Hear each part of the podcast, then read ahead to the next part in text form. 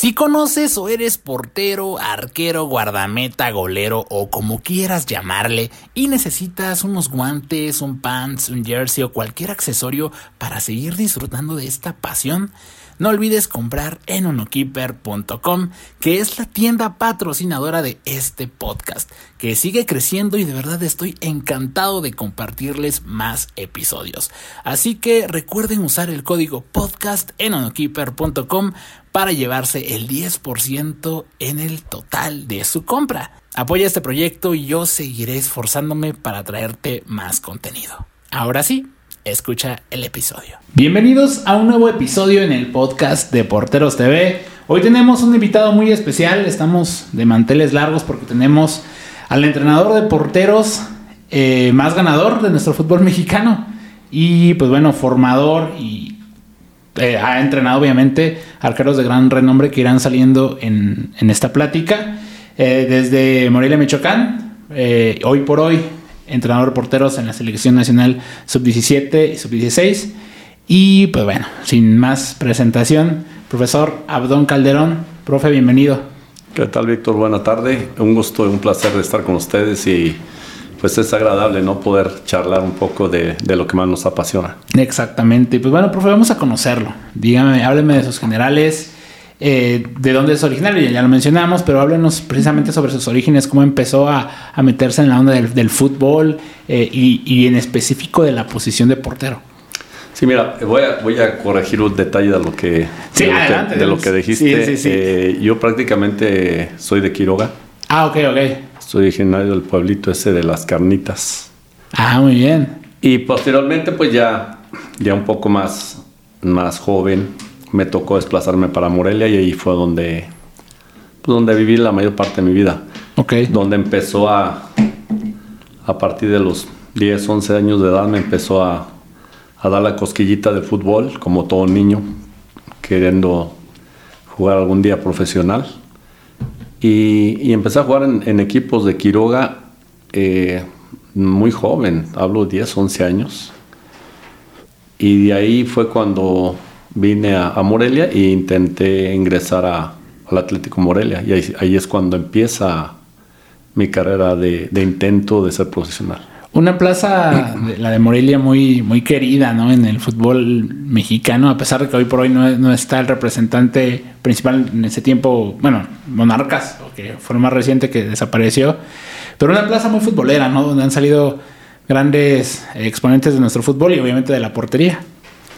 Sí, creo que Michoacán, eh, como, como un denominador, ha dado grandes porteros. Trata de nombrarlos a todos porque hay, hay muchos. Sí, sí, ya, sí. ya la, la, lista creo que ya, ya está bastante larga.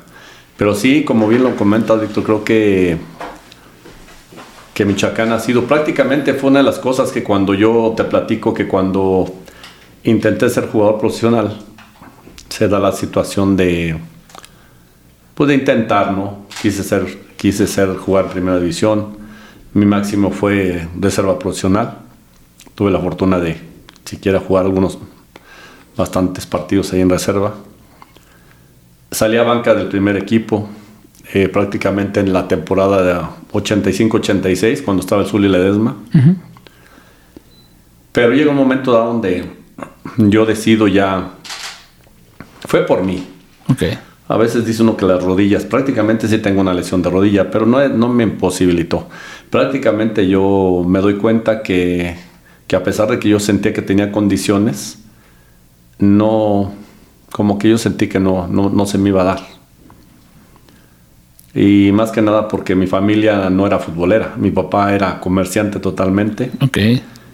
Él se dedicaba a la artesanía en Quiroga. Entonces llegaba el momento donde no haya ese apoyo, esa de de intenta, sigue forzándote, como hay actual.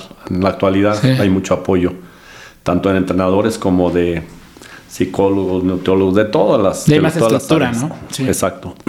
Entonces, en ese entonces, mi papá, hablando yo con él, me decía, si quieres jugar, dale, pero, pero a mí me gustaría más que te dedicaras a, pues, a tu profesión, yo alcancé a estudiar prácticamente la carrera de ingeniero civil. Okay. La cual no ejercí, no me titulé. Pero, pero esta parte de mi papá me inclinó más a, a ser comerciante que, que futbolista. Okay. Entonces llega el momento donde él me apoya y me dice, no, dedícate al comercio y todo. Y, y creo que, que, tomo la decisión. Yo hablé con la Tota Carvajal, le dije, ¿sabe qué, profe? Yo me quiero retirar. Y él me comenta que, que para él que pudiera sentirme yo como un desperdicio, desperdicio fútbol porque él me había condiciones. Y llegó el momento donde yo defino, digo, ya no quiero más. Y okay. me enfoco a la carrera, a la carrera, la profesión de, de comerciante. Okay. Hago unas pequeñas empresas desde joven. Pero nunca se me quita el... La cosquilla La fútbol. cosquilla. Okay. Sigue y sigue y sigue. Y llega el momento donde... Yo creo que por azares del destino, porque creo que, que a veces uno no lo ambiciona al 100%, Sí. que no era algo que yo me aferrara. Pero llegó el momento donde hice una carrera que llamaban entrenador amateur formativo de la, de la Federación Mexicana de Fútbol. Y me gustó. Creo que, que lo aproveché bien. Fue una carrera que de verdad me, me sirvió mucho para la formación, porque era enfocada al, al, a la formación de los jóvenes. Y más que nada, pues era de la Federación Mexicana, entonces tenía validez. Sí. Posteriormente me, me, me, me, inquieta y digo, no, voy más para arriba. Y es cuando empiezo a, a querer buscar lo del director técnico profesional. Ahí estudio prácticamente, la verdad que, que fui, sí fui buen estudiante, me metí demasiado y me fue bien en calificaciones, entonces me di cuenta que, pues, que sí lo estaba asimilando bien. Sí.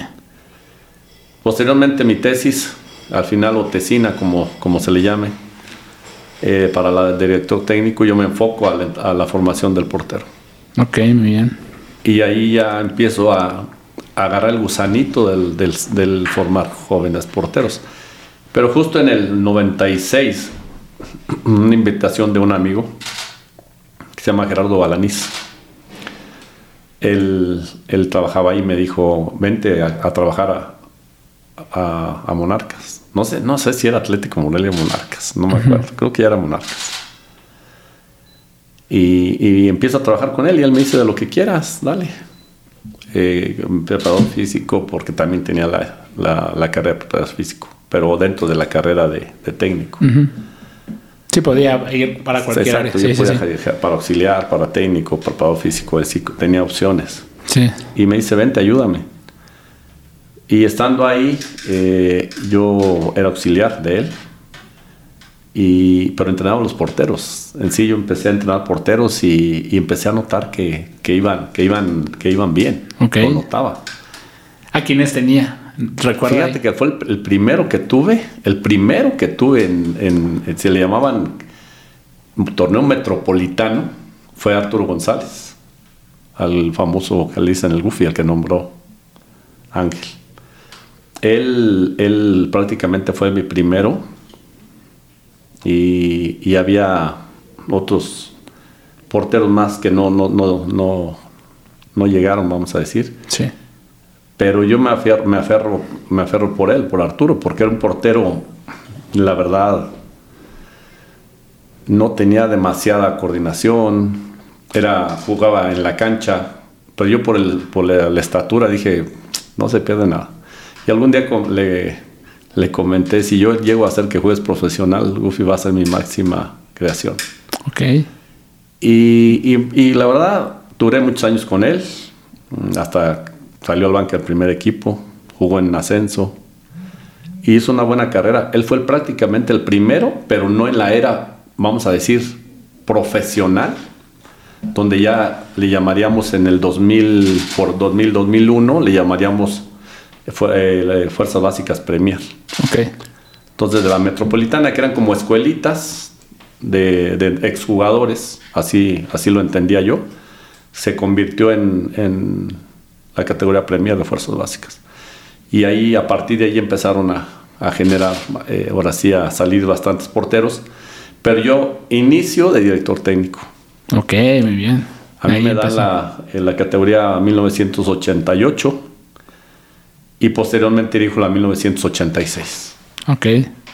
Y no me iba mal, la verdad, me gustaba, lo disfrutaba, pero yo entendía que mi pasión era la, portería.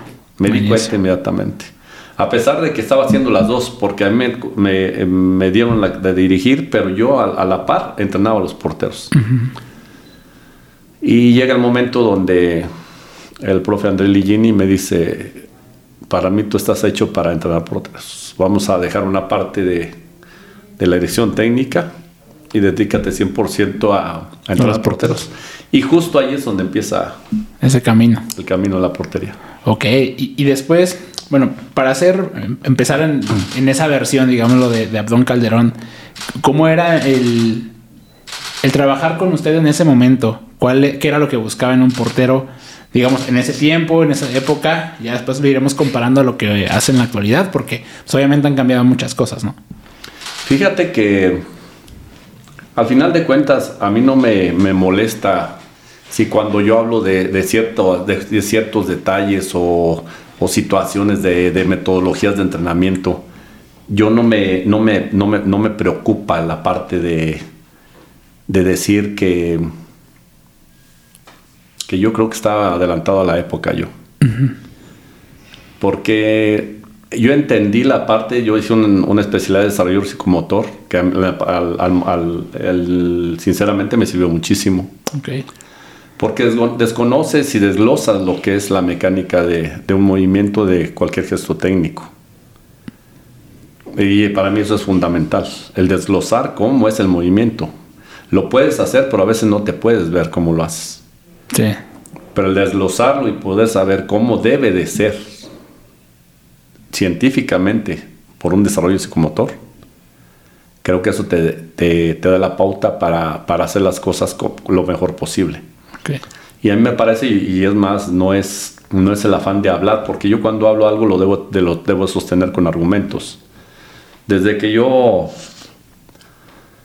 empecé a entrenar porteros, hablo del 96, eh, entré en escuelitas también, pero siempre una de las situaciones que yo intenté hacer es filmar todo. A mí me gustaba filmar, que era algo que me daba las herramientas para poder corregir. Sí, sí, sí.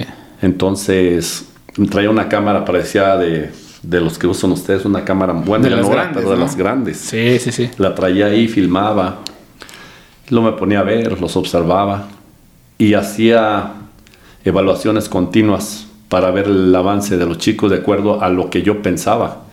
Porque no había mucho material de ese entonces. No, claro. Hoy por hoy es más fácil, claro. Prácticamente estaba en cero. Y de verdad, y te lo digo con, con honestidad, tengo el material todavía. ¿Ah, en serio? Tengo el material. Algún día que, pues, que, que, que, guste lo podemos ver. No tengo problema. estaría muy bueno. Tengo desde hace muchos años y, y eso me dio la pauta como para para saber que, que, estaba haciendo un trabajo como debe de ser, a mi punto de vista. Okay. Porque a veces uno debe entender que todo sirve, nada sirve. Uno cree que uno tiene la razón y que es abdon.com y que no hay otra. No, creo que en la vida, a pesar de que hay que tener la seguridad de lo que haces y, y hacerlo con convicción de que lo estás haciendo bien, también hay que tener la humildad de querer aprender en el día al día. Sí. Y sobre todo es muy importante la, situación de, mejorar en aspectos que te debe, que el, que el mismo fútbol te va arrastrando, en sí te arrastra a nuevos métodos, a nuevas, pues así, a lo mejor técnicas, porque te llegan situaciones de todo, de todo el mundo. Llegan de un país y te dicen que es de una forma, llega el otro, te dicen que es de otra, y, y a veces uno puede pensar cuál es la correcta cuál es la que realmente es.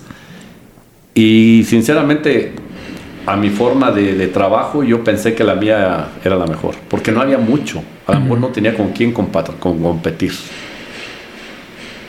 Los equipos profesionales prácticamente entrenaban los preparadores físicos a los porteros. Eran tiro a gol, eran sesiones pues, de lo que entendía un preparador físico. Sí. Y poco a poco se fueron cambiando, poco a poco se fue dando una posibilidad de, mejorar en ese aspecto, pero yo creo que sí les llevé ventaja a, mucha gente. Claro. No, yo, puede ser que muchos de los contemporáneos hayan estado conmigo, pero no, no había mucho material de dónde sacar. No era como hoy que te metes a, a las redes sociales y encuentras ejercicios de todo tipo y de todas formas y eso facilita el trabajo, aunque debes de entender lo que vas a hacer, no es sacar el ejercicio y ponerlo. Sí, ¿no? Y, adaptarlo obviamente al, momento en el que te encuentres de la temporada. si si es iniciación, si ya son jóvenes que prácticamente empiezan a tener una situación de, alto rendimiento, o ya jugadores profesionales que ya que son top line. En sí, es muy diferente. Yo siempre he dicho algo, y lo dije desde, desde toda la vida y alguna vez que me han hecho favor de entrevistarme, siempre le digo, es que yo no soy entrenador. Porque es muy diferente entrenar que formar. Sí. Formar es, ir creando la escultura, es irla formando, es ir adecuando desde la, situación psicológica, de la física, la técnica, la táctica, hasta la estrategia. Y toda esa parte te lleva a moldear al niño a moldearlo, a tratar de que, sea lo mejor posible. Y, esa pauta te da como, pues como que eso es ser formador, eso es entrar al corazón de un niño, entrar a, las situaciones motoras de un niño, a diferencia de un, de un, portero top. El un portero top ya sí se corrige, sí le puedes intuir por la experiencia que tiene situaciones que, hay mejoras. Pero sinceramente el entrenamiento, lo que es el entrenamiento es muy diferente. Sí, claro. Ya, el, el, portero lo hace bien, ya es difícil cambiarlos por la edad, algunos tienen mecánica movimientos diferentes a otros. Y ahí es adecuar e ir, eh, es ir ingresando herramientas que les puedan servir para situaciones que se les vayan presentando a, través de sus carreras. Okay. Pero yo, yo considero que que yo pienso que, yo debo, yo me llamo, yo eh, entrenador formativo. Ok, muy bien. Y para usted, ¿qué edad sería la, la, ideal para empezar a, formar o a entrenar a un portero en este caso? Porque, por ejemplo, he visto varios lugares donde han dicho que, no, que en cierta edad no, o no sé, o sea, sí es como hay un pequeño debate en ese aspecto. El día que uno de, de formador pueda controlar un niño de 6 o 7 años de edad, es espectacular, ¿no? Porque hay métodos donde a través del juego puedes ir formando. Sí. Lanzar una pelota, que empiece a simular un fildeo, pero sin forzarle los movimientos. Pero van aprendiendo a través de un juego, de lúdico totalmente. Sí. Pero creo yo que, que para mí, en el caso de las edades tempranas, antes que la técnica, para mí es bien importante la preparación física. Y sobre todo los licenciados en, preparación física. No tanto los preparadores físicos. Sino los que estaban de escuelita, los que están en las primarias, los que enseñan. Ah, que son educación, física. Educación física, sí, sí, sí. Así literal, no preparador físico, educación física. Educación física, claro. Entonces esa parte yo creo que es, fundamental en el niño para su, iniciación de formación. Y lo, donde la edad que me preguntas, yo creo que yo podría aceptar, y que lo, lo hice en Monarcas, 10 mm, años de edad. 10 años. Fue lo más chico que yo acepté poder ir formando un, chico para, para en edad temprana. Ok. ¿Y qué, qué, qué veían en los porteros que empezaba a recibir en ese momento, ¿no? A lo mejor ya más establecida en Monarcas. Pero, ¿qué, les tenía que ver para decir, quiero entrenar a, a, este niño? ¿Ya se los mandaban? ¿Usted los elegía? ¿Cómo, le, ¿Cómo era el proceso en ese tiempo? Mm, a mí, a mí lo particular, creo que, que fue algo sencillo. Porque yo siempre pensé la situación de, de ver que un niño fuera coordinado. Esa es una situación de segunda ese, es ese era el, segundo objetivo mío, la coordinación del niño. Porque si tú pones un niño a botar una pelota, significa que, es coordinado el niño.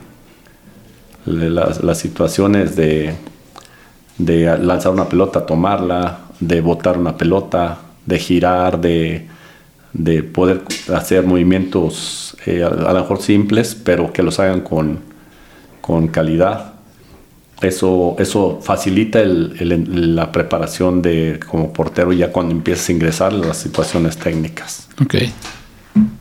Entonces, esa es la, la, dos. Y yo como prioridad siempre busqué que el niño fuera, yo no hablo de un carácter, eh, no, no, no, quiero equivocarme en este detalle, sí. lo quiero dejar clarísimo. A mí no me interesa que, que sea un portero agresivo, no me interesa que sea un portero que quiera mostrarse como con un carácter fuerte. A mí me interesa que aunque no sea tan explosivo, que no sea tan que, que en un momento dado no gesticule demasiado o, o, que hable demasiado, que tenga una, que tenga una fortaleza interna. Porque eso el carácter no te genera que el que habla más quiere decir que el, que es más seguro de sí mismo. Eso yo, yo no comparto esa idea. A veces mucha gente piensa, yo, o a lo mejor yo llegué a pensar por tantos niños que vi, que hay niños que son inseguros y gritan para que les creas que son seguros. Ok. Entonces yo prefiero un niño estable, un niño que, que equilibra sus, sus, emociones. Entonces cuando los vas conociendo, tú te das cuenta que el niño eh, hace cosas de seguridad aprenden muy rápido, están concentrados, no se caen ante un error que les pones a lo mejor una, una situación de juego, de competencia, y, llegan a perder y a lo mejor los ves molestos. Pero eso, eso determina, o un ejercicio que sale mal, el hecho de levantarse y quererlo hacer bien, eso a mí me, es, es lo que me, me, generaba tranquilidad de que un niño me podía, me podía funcionar para lo que yo quería. Okay. Y así fui, así me fui escogiendo mis porteritos, decía este, así, así. Obviamente, como son situaciones de, iniciación en la, también en el entrenamiento de uno como, como formador, fallas mucho, ¿no? Sí, claro. Y sobre todo a mí me gustaban los retos, me gustaban muchísimo los retos. Y cuál, te lo dije desde un principio y, lo vuelvo a aterrizar. Eh, normalmente la gente o los, que somos formadores nos llevamos a equivocar demasiado. Creo que yo no me, me equivoqué demasiado. Porque la mayoría están activos o la mayoría fueron activos o la mayoría se dedicaron a entrenar porteros. Y eso me denota que no me equivoqué tanto. Claro. Pero algo que, que, normalmente el formador sí tiende a equivocarse o nos tendemos a equivocarse, que la verdad te lo digo no por soberbia ni mucho menos, creo que no me equivoqué y si me convoqué, lo rectifiqué rápido, es el que a mí me gustaba el perfil del portero alto. El niño tenía que tener a los 15 años de edad un 80 de estatura. Ok. Yo no podía tener menores. Entonces, cuando yo veía porteros chiquitos que los veía, sí los aceptaba porque no podía hacer que un niño sufriera por su estatura o decirle, estás muy chaparrito, ya no te quiero entrenar. Pero esa, esa parte sí la dejé muy clara, de tratar de, de que mis porteros tuvieran esa media de altura. De media estatura. Ok. ¿Por qué, nos, ¿Por qué los entrenadores o los formadores nos equivocamos demasiado? Porque cuando tú ves que los porteros chiquitos, y eso te hablo en los entrenadores también que son formativos, tú como entrenador buscas que el niño ataje lo más posible entonces, normalmente entre las características del portero, los más chiquitos son los más hábiles. Los más chiquitos son los más coordinados. Los más chiquitos son los que mejor se lanzan. Los más chiquitos son los que te tapan más. Y los más altos son los que en un momento dado los ves más duros, los ves más eh, descoordinados. Y esa parte te provoca complejidad en su formación. Okay. Pero si tú te crees capaz de hacerlo y tú crees que tienes las armas necesarias para poder hacer que el niño alto se mejore su coordinación, que los gestos técnicos empiece a tomarlos lo más rápido posible, a pesar que es más complicado. Pero yo asumí esos retos, los asumí, los asumí, y, creo que siento que no, que en ese aspecto no me equivoqué. Muy bien, entonces en este caso cuando ya va identificando esas características en, los arqueros, y obviamente también hay arqueros que tienen pues un cierto pique de crecimiento también, ¿no? O sea, a lo mejor hay eh, niños que a los 14 años no le miden, miden unos 70 y, no sé, 5, pero a lo mejor a los 17, 18 dan un estirón. Entonces también creo que tenía ese ojo para saber, saber delimitar hasta dónde, ah, este a lo mejor puede que tenga esta, este techo de crecimiento, ¿no? Fíjate que yo tengo más fe que los niños crezcan los que van despacio. Los que van a su, a su ritmo, a su ritmo, a su ritmo. Porque ahí me tocó algunos porteros que, ¿qué es lo que dices? De repente los ves a una estatura y muy rápido, crecen. Y luego ya se estancan. Llegan y ya dices hasta aquí. Y los ves bien altotes. Y los demás bien chiquitos. Entonces de repente dices, eh, pensarías que el altote va a seguir creciendo y no, ya se estanca, empiezan a abrir los hombros, lo, que es la estructura ósea empieza a abrirse y ya se, se, se paran. Y los que son menuditos, más delgaditos, eh, estéticos, con piernas largas, como que empiezan a, desarrollar. Y te puedes equivocar. Claro. Pero a veces con la experiencia de, de, ver los porteros, como que te das cuenta que quién tiene más posibilidades de crecer y quién no tiene posibilidades de crecer. Y normalmente la, la estrategia que usa uno, eh, que yo sé en mucho tiempo, fue ver a los papás. De repente, con que uno de los dos sea alto, sea la mamá o el papá, te da una posibilidad latente de que el niño va a crecer. Ok. Que es muy difícil, que sí se dan.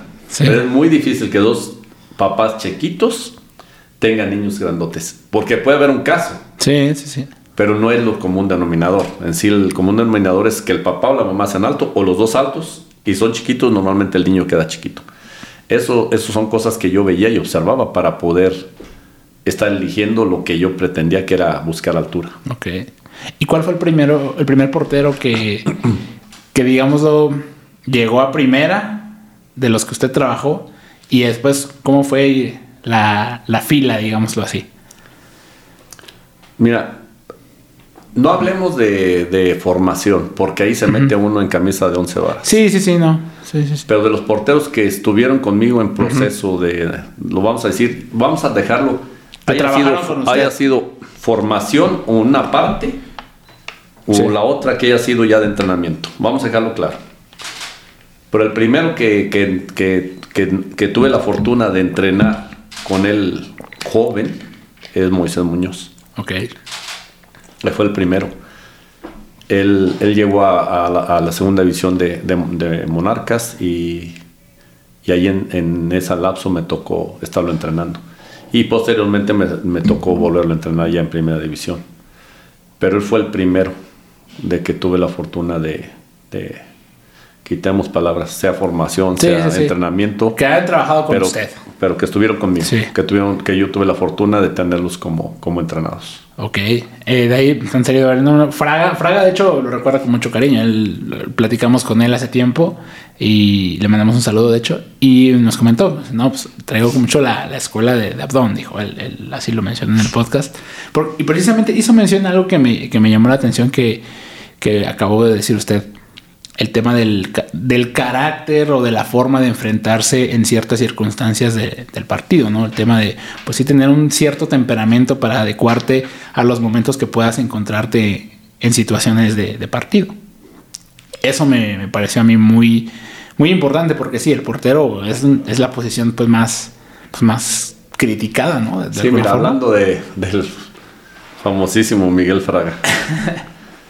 Eh, prácticamente de los porteros que yo tuve, de los que tuve la, alegría de, poder compartir momentos de, formación o entrenamiento, el que tuve más años de conocerlo porque lo conocí de niño fue a, a, Fraga.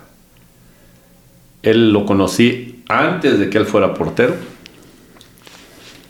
y y alguna vez que lo, que lo tuviste por aquí entrevistando con él, platicando, él lo dijo y es verdad. Él, yo jugaba ya retirado en un equipo donde jugaba su papá.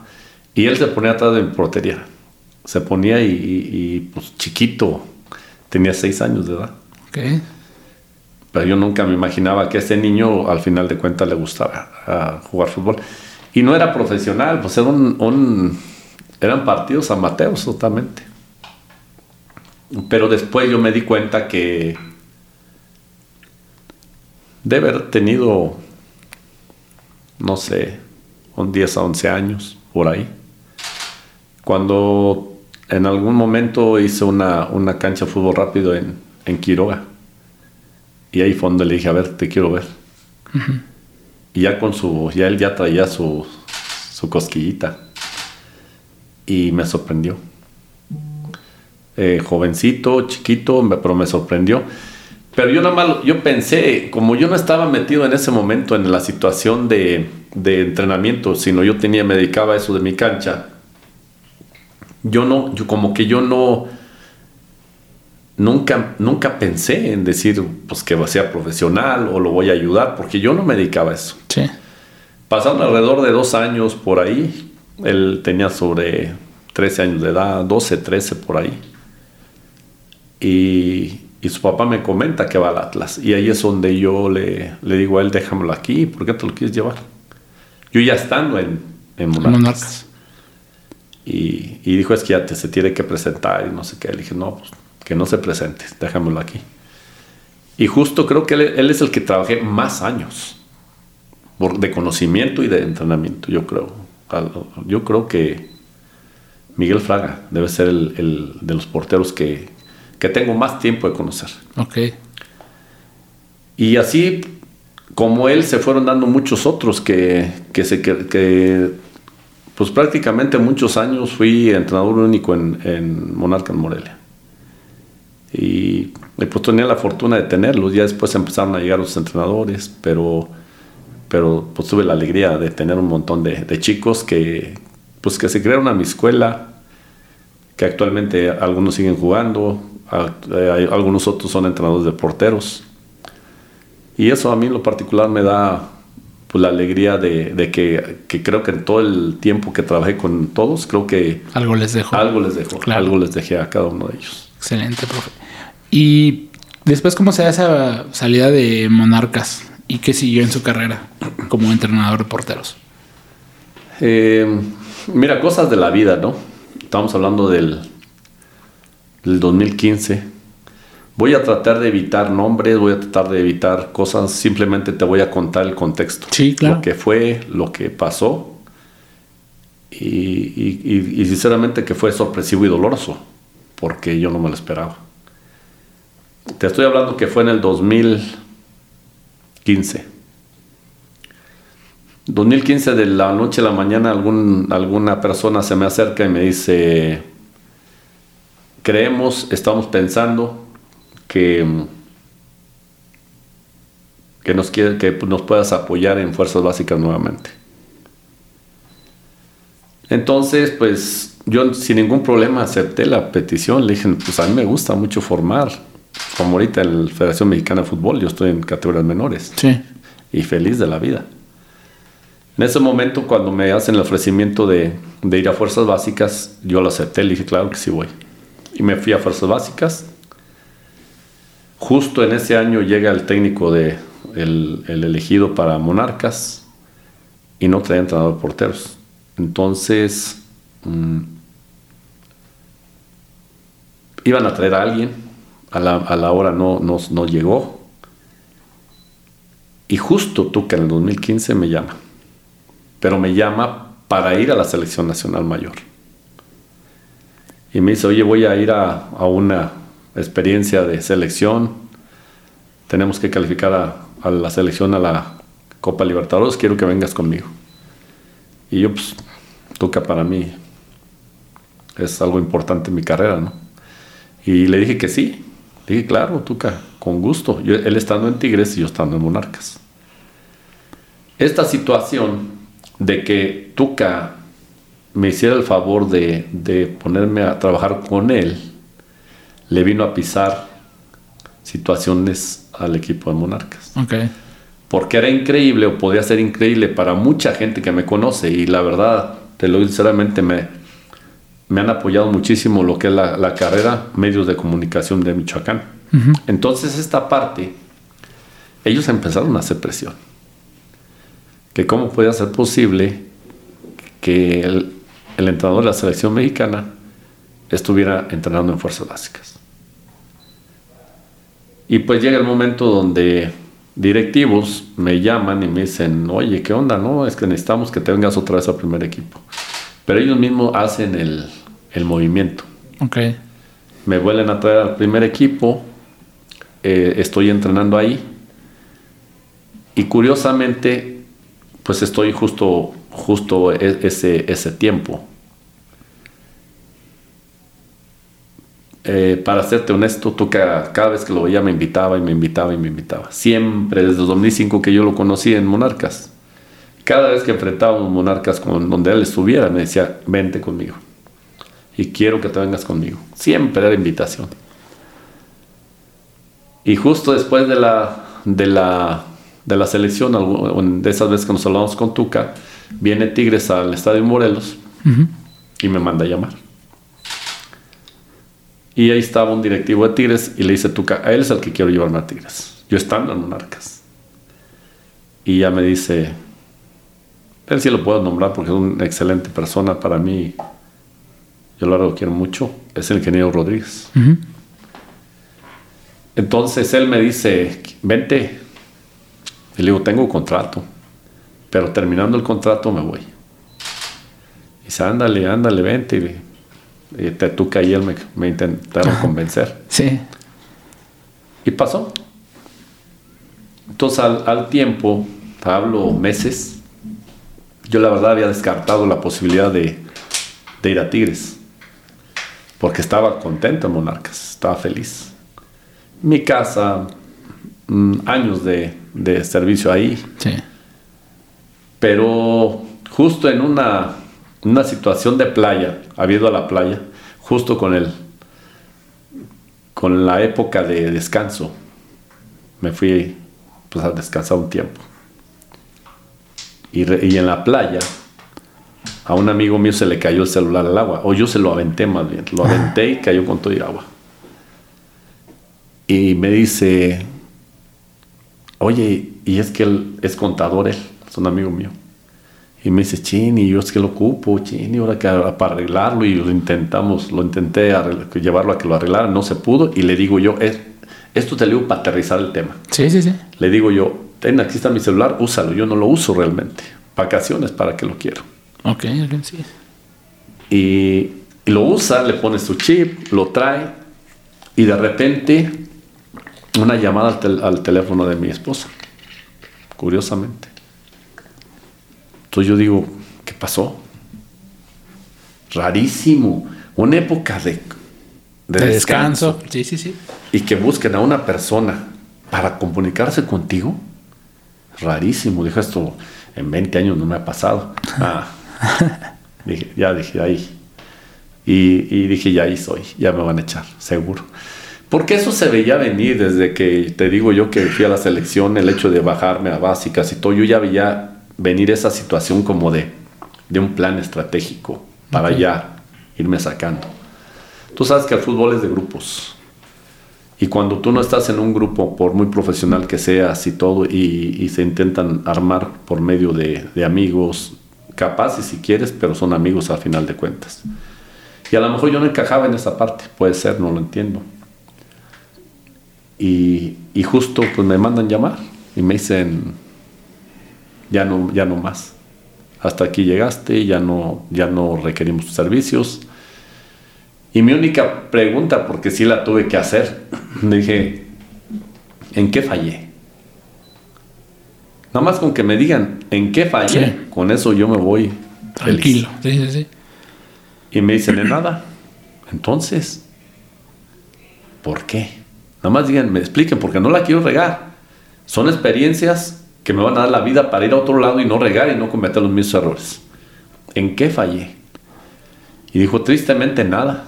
Entonces, no. Simplemente así fue la respuesta. Fue una decisión del director, del- del- del- de la directiva y el cuerpo técnico. Y pues ya, se dio la, la triste noticia, que al final te voy a decir la neta. Ahora te lo digo ya tranquilo. Fue la más triste y la más alegre. al mismo tiempo, sentidos encontrados. ¿Por Sí, qué? pues. Porque me iba del equipo de mis amores, ¿no? Que era Monarca en Morelia. De su casa, Pero yo sabía que estaba preparada mi otra casa, claro. la verdad. No, no, no tuve que de, de preocuparme de ahí, ahora dónde voy, qué voy a hacer, porque yo ya había anticipado esa situación porque me la estaban pidiendo. Y pasaron, mm, no sé, dos, tres días y en lo que nada más aterricé, le mandé el mensaje a, a Tuca, le dije, Tuca, estoy listo. Y, y dice, espérame, déjame hablar con la directiva, te marco al rato, me marcó. Y dijo, mañana te habla con, con- con tal persona y, ya tienes tu boleto para venirte. Entonces prácticamente fue un enlace muy, muy corto y que al final, te repito, fue uno de los episodios más tristes, pero a la vez más alegres. Claro. Porque pues, dices, ir a un equipo como, como Tigres, pues a mí me ilusionaba. Claro. Y la verdad que, pues que quedé bien. Quedé No, bien.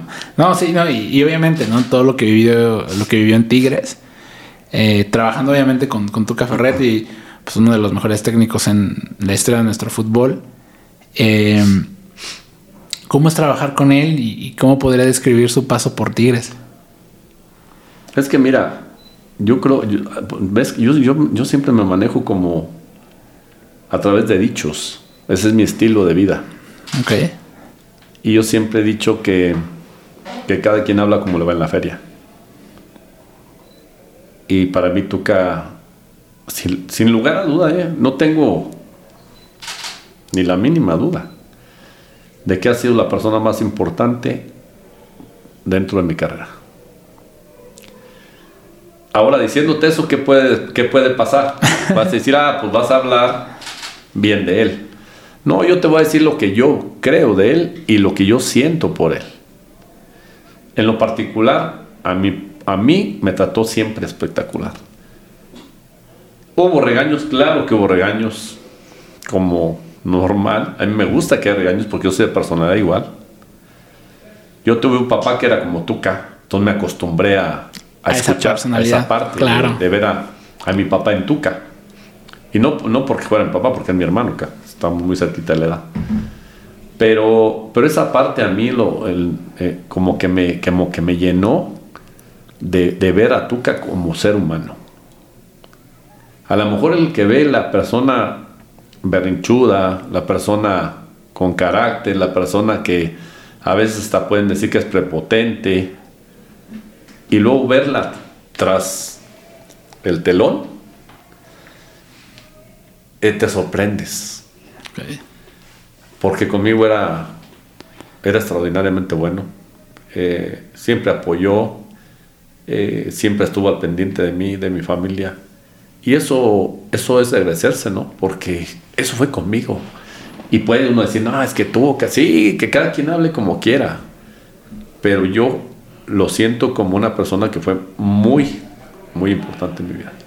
De hecho, eh, para complementar, yo creo que no hay persona que no quiera al Tuca Ferretti hoy, sobre todo hoy en día, ¿eh? que hoy que ya tiene una faceta ya más en la televisión, de comentarista, pero incluso en las conferencias, que cuando estaba obviamente en técnico en Tigres, incluso antes, ¿no? En Pumas eh, y demás, eh, siempre mostró pues ese carácter, esa personalidad, pero no sé, digo, yo, yo así como aficionado puedo decir que no hay persona que no quiera Tuca, ¿no? De alguna forma, sea, que tiene un gran respeto a esa personalidad y obviamente a todo lo que, a toda la trayectoria que tiene en, nuestro fútbol, ¿no? Y, y obviamente pasando pues con un equipo de época de, grandísimos nombres, grandísimos jugadores y en este caso hablando de la posición de, de arquero, pues con uno también de los mejores porteros que ha venido a nuestro fútbol, ¿no? Como es Nahuel Guzmán. ¿Cómo es trabajar con él? De hecho, lo platicábamos fuera de cámaras y de hecho Nahuel lo, lo- lo compartió en sus redes sociales hace un tiempo que su elogió su manera de trabajar. Cuando, sobre todo creo que fue cuando ganaron la Conca, ¿no? Sí, por, por esas fechas. Por esas fechas. Pues voy a tocar un, un- un- un punto de lo que hablas de Tuca y después sigo ya. con la- Ok. Algo que, que yo denoté la, la humildad de Tuca para una persona de su nivel, para una persona que, que había logrado todo, que estaba logrando todo. cuando llego a, Monterrey, un técnico normalmente preocupado por su equipo no va a estar preocupado por un elemento del equipo. Y sobre todo si es nuevo, si es acabado de llegar. ¿Qué me, a mí qué me, qué me dejó marcar? Porque eso es increíble. La situación de ver que él me lleva, hablo con él el día que llego yo allá y le digo, tú que ya estoy aquí. Y a mí dice, mañana entrenamiento a tales horas en tal lado, en Suazo. Y ya le pregunto yo, ¿y para irme agarro un Uber, taxi o, o cómo le hago? Pues yo no conozco Monterrey. Y pues la lógica era que mandara un chofer, la lógica era que mandara, ahí tiene montones de choferes el equipo Tigres. Y me dice, no, yo voy a pasar por ti. Y yo dije, ¿cómo? ¿Tú en sus carrazos por mí? Y dije, está, padre. Y así se aventó prácticamente dos meses, yo creo. Y eso lo dejo, lo, lo, dejo como recuerdo porque muy significativo porque es un detalle muy fino de una persona sencilla. Sí.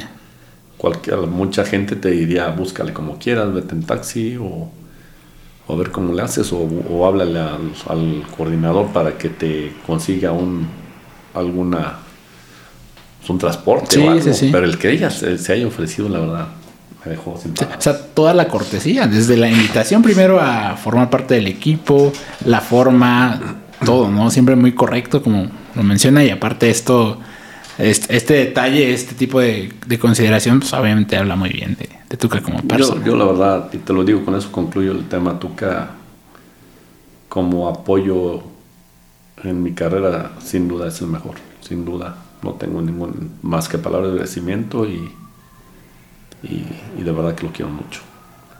Y pasamos al otro tema que es el de, de, Nahuel. En este caso, ya como, como es trabajar con Nahuel, pues uno de los mejores porteros en la historia de nuestro fútbol mexicano. Mira, te voy a decir que es increíble lo que te voy a comentar. Es increíble. Es, para mí ha sido el, el más simple para entrenar.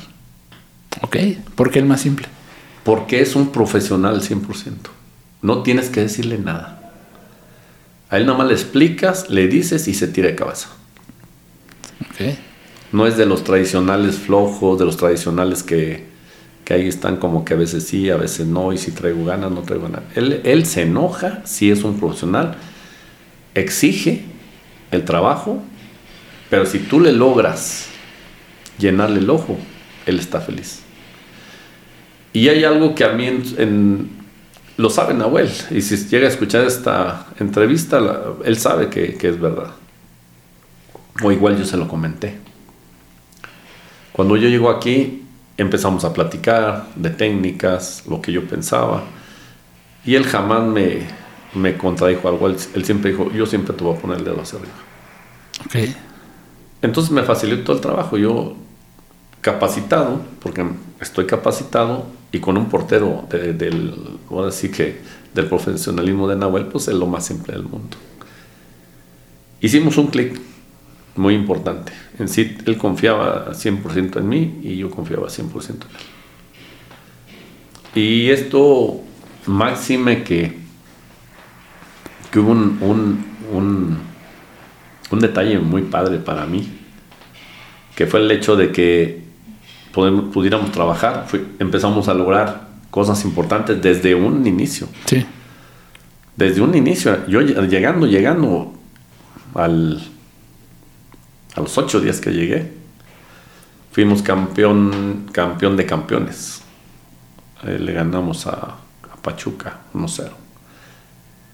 Y, y, esta parte yo empecé a ver la, la calidad de, de Nahuel y, se da la situación de empezar a trabajar. Y yo le decía a Nahuel, Nahuel, mira, yo nomás te voy a prometer una cosa. Las capacidades se pueden trabajar y se deben de repetir constantemente. Pero lo que es la creatividad del, del entrenador no debe desaparecer nunca y tiene que estar presente siempre. Sí. y puedes buscar mejorar ciertas capacidades, sean técnicas o físicas o psicológicas, la que quieras, pero buscando cosas que a él le agraden, que él se sienta contento, que él sienta feliz, él en vez, en vez de llegar con un peso al entrenamiento, llegue con una alegría al entrenamiento. Ok, sí, sí. Y él me decía, ¿cómo lo vas a hacer para mantenerme? Porque él se decía, yo con mi carácter, ¿cómo le vas a hacer? Y él va, y si lo escucha, él sabe que lo, que lo comentamos. Le dije, ¿cómo le vas a hacer para mantenerme contento siempre sabiendo que tengo carácter fuerte? Le dije, es bien fácil, Nahuel. La alegría del entrenamiento. ¿Y cómo lo voy a hacer? Nunca te voy a hacer monótono un entrenamiento, jamás. Es más, te lo voy a decir hoy. Los años que me permita el de arriba estar contigo, no vas a ver un entrenamiento repetido. Decía, no, hombre, ¿cómo crees? ya lo verás, ya lo verás. Y siempre van a ser divertidos, siempre van a hacer ejercicios que te van a gustar, que van a ir dirigidos, acentuados hacia algo que yo pretendo y que tú vas a saber que es lo que queremos hacer. Eh, hubo polémicas donde me, exigía argumentos para que yo lo convenciera. en ese aspecto no era fácil, porque no crees que es de los que le dices, párate aquí o haz este ejercicio, y lo hace porque sí lo hace, pero te cuestiona. ¿Por qué? ¿Para qué? ¿Por qué esto? ¿Para qué es esto? Y todo. Y tuvimos que enlazar esa parte. Y él me, creyó y confió en mí el 100%. Ahora, cuando yo me lo gané, porque sí me lo gané muy rápido la situación de, de que él estuviera cómodo conmigo. Me lo gané, fue algo que hicimos clic, inmediatamente hicimos clic. Pero puede quedar una duda, ¿no? Puede quedar una duda de decir, ¿estará cómodo? ¿Estará contento? ¿Estará disimulando que está bien y no estar bien? hay un, yo, yo la verdad estaba inquieto de decir, estoy haciendo un buen trabajo, pero no me dice nada. Y llegó el día donde un detalle importante y muy padre para mí me hizo saber que estaba contento. Pero no fue él, sino yo un día terminando un entrenamiento, porque él le acostumbraba, es algo que lo voy a decir hoy. No sé hoy cómo lo haga. Sí. Pero se fueron siete años impresionantes que estuvimos trabajando a tope. Y él llegaba en la mañana, entrenábamos en la mañana y al término del entrenamiento. Era de diario. Profesional 100%. ¿Qué pasó con, con esta situación? Que algún día yo iba saliendo del entrenamiento, iba caminando hacia el vestidor y de repente me dice alguien, no recuerdo quién fue, me dice, profe, lo andan buscando. Y le digo, ¿quién? Me dice, la señora. Y le digo, ¿cuál señora? La señora que está ahí afuera del vestidor. Le digo, ¿quién es? Dice la mamá de Nahuel. Y le digo, ah, y, me anda buscando a mí. Dice, sí, que quiere hablar contigo. Yo dije, ¿qué será? Como que me inquietó, ¿no? Y pues digo, pues no voy a regañar. O yo la verdad estaba inquieto de esa situación y me voy directo con la señora y me presento. Le digo, señora, soy Amón Calderón. Y me dice, profe, eh, quiero que sepa, ¿sabe por qué estoy aquí en México? Y yo le digo, no, la verdad no, no tengo idea por qué está, señora. ¿Por qué está? Y dice, porque lo quería conocer. Digo, pues aquí estoy, a la orden, señora. Usted dígame qué, qué hay que hacer o qué onda. Y me dice, la verdad que vengo a agradecerle, quiero agradecerle. Le digo, ¿de qué, señora? Dice, por todo lo que ha hecho con Nahuel. Y le digo yo, pero usted, ¿qué le, pero qué, usted me ha visto. ¿Cómo me dice que me va a agradecer algo que usted no ha visto? Dice, no necesito ver para darme cuenta. Dice, cada vez que va Nahuel a Argentina, me habla maravillas de usted y dice que, la verdad que es impresionante su forma de trato y de trabajo, de las dos cosas. Y yo como hijo, pues no tengo más que palabras de agradecimiento y yo, yo, le dije a él y le prometí que iba a venir a conocerlo porque para, para la forma de mi hijo, como es, con su carácter y todo, no es fácil que él hable de alguna persona bien. Y me quedé con esa curiosidad y pues aquí estoy, soy la mamá de Nahuel y, y es un detalle. No, claro. que para mí dice, vale, vale oro. Sí. Que una persona que, que a lo mejor Nahuel no tuvo, en ese momento no tuvo las, el, el que no me decía nada, el muy, muy tranquilo, pero no había una situación de, de que él me estuviera diciendo, oye, qué bien trabajas, o etcétera, etcétera. Sí, sí, sí. Simplemente la- el trabajo del día a El día. trabajo el día a día. Claro. Y él me mostraba que estaba contento, me mostraba que estaba feliz. Y como para terminar un, un poco este Sí, sí, sí. detalle de lo que te digo, alguna vez, y eso yo me quedo eh, después de muchos años, en un entrenamiento, yo creo que es el que comentas tú, en un Instagram, Nahuel subió un, un video donde, donde me filman y, me, y dicen, dicen Nahuel Guzmán, está Mejía Barón, está, está un entrenamiento y, y dice Mejía Abdón, estás cabrón, dijo. Hasta como poema salió.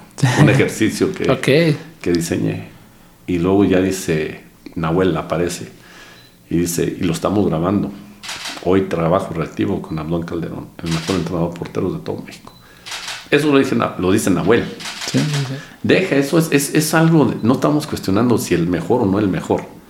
Por el que te lo diga alguien que, que, que, que- pasa en mí, que me siento satisfecho Claro.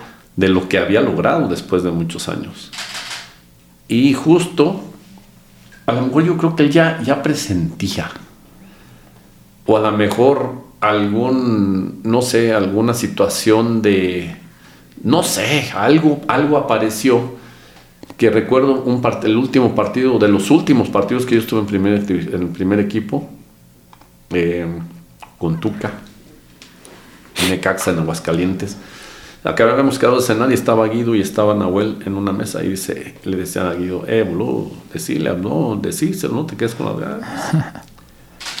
Y, y decía Nahuel, eh, ya, deja de joder, que deja de hinchar, que sé qué. Ahí a los dos hablando y yo, yo pasando y me decía, eh, profe, no se vaya, no se vaya. Guido, insistiéndole, insistiéndole, insistiéndole. Y dice, dile, ¿cómo sabes si va a haber oportunidad después de que le digas lo que sientes? Y, estaban los dos. Y ya me siento y dice, siéntate, profe, me dice Guido, siéntate. Y Nahuel lo, lo dice. Yo son cosas que recuerdo con mucho cariño. Me dice, me dice Nahuel, bueno, profe, ya te voy a decir.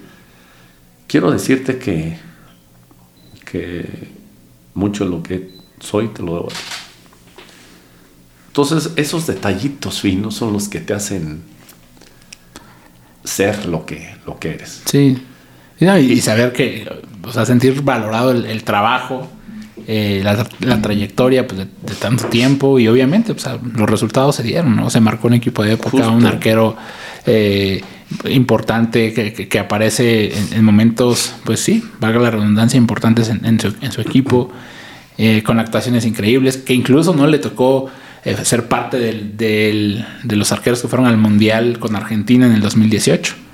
Sí, justo, mira que eh, justo el, en esa época estábamos pretendiendo que Nahuel fuera selección. Estábamos pretendiendo y estábamos trabajando. Yo le decía, Nahuel, vamos a darle con todo. Qué, qué fregón sea que tú puedas llegar a un mundial. Qué fregón sería y vamos a trabajar. Y justo alguna vez, eh, bueno, eso nadie lo sabe, eso nada más es cosa que yo, que, que Sí, en un sí, sí. momento lo se hizo, que es que yo tenía contacto directo con el portero de la selección de Argentina. Ok.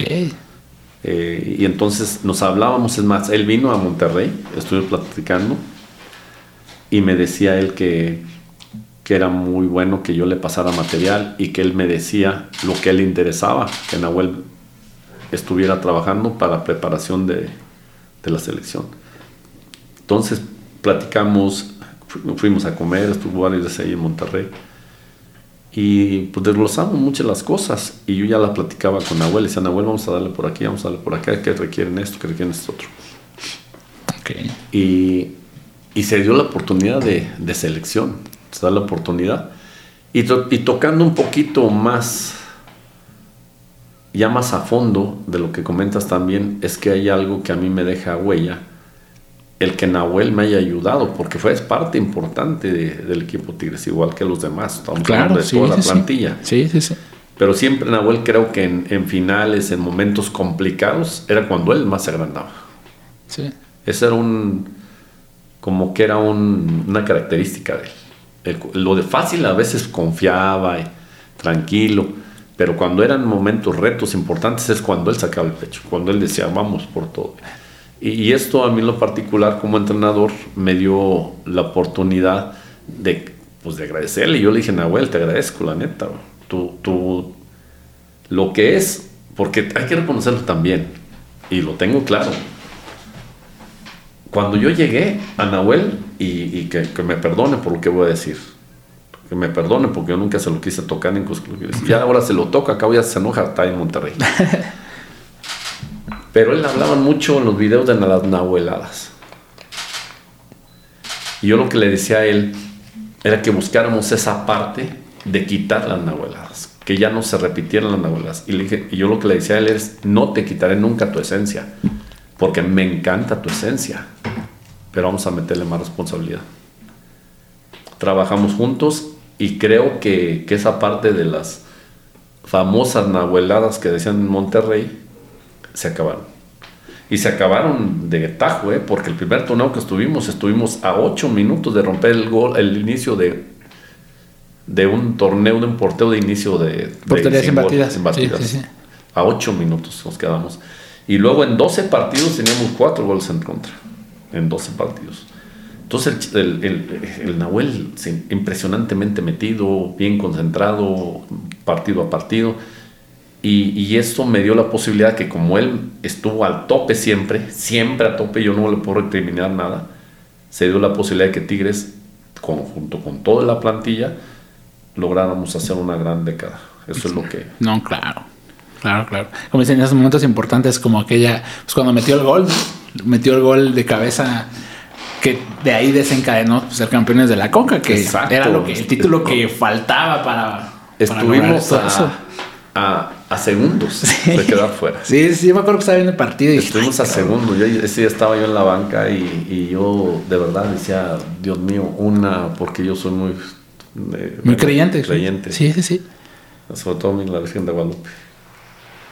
Entonces yo le decía, yo decía en el momento un gol, un gol, lo, necesitábamos. Y cuando vi que corrió Nahuel, es de esas veces que, que dices... Aquí va. Aquí va. Claro. Con la convicción total y, y ver que llegue y pum, la remate para adentro. Y de ahí se desencadena hasta un Mundial de Clubes. Hasta ser subcampeón. Hasta subcampeón. Del, del, mundo. sí, claro. Y quedó 1-0 el partido, ¿no? Contra el Bayern. Y, y, mira, me pueden decir agrandado, se los permito no tengo problema. claro. Cualquier gente me dice que agrandado eres. Sí, sí, soy agrandado, pero lo, con argumentos. Claro. Agrandado con argumentos. Sí. Pero no los ando presumiendo. Los argumentos son los que te presentan. Sí. Ahí todos los logros y todos ahí van a estar. Eso no se van a borrar nunca. Y yo siempre lo voy a decir que estoy agradecido con la vida, con Dios, por el hecho de, de ser el único mexicano en todo el planeta como entrenador de porteros que ha tenido la posibilidad de estar sentado en una banca en un Mundial de Clubes. Sea lo que sea, ahí se los dejo tarea. En sí, ojalá haya más mexicanos, ojalá nos sentemos más Que se rompa el récord. Claro, que lleguen y que haya, que, se senten tres, cuatro, cinco veces. Pero hasta hoy, sí. del, del 2021, inicios del 2021, eh, no ha habido más. Y soy, gracias a Dios, yo creo que soy un afortunado soy un afortunado de, estos detalles. Aunado a, lo tengo que tocar y lo tengo que comentar. Gracias a Dios tengo la posibilidad de tener 20 finales en primera división, en diferentes títulos, ya sea mm, Supercopa, Comba, Copa, Champions Cup, con, con la CONCACAF, eh, Liga, Liga MX, la que quieras. Y hasta Mundial de Clubes. Desde 2011, desde 2011 al 2021, siempre gané algo siempre ganarlo. Y eso, y eso no estoy hablando yo, porque mucha gente que es tonta dice, presumen mucho y jugaste. Le dije, no, yo no, no jugué, pero fui parte de. Claro.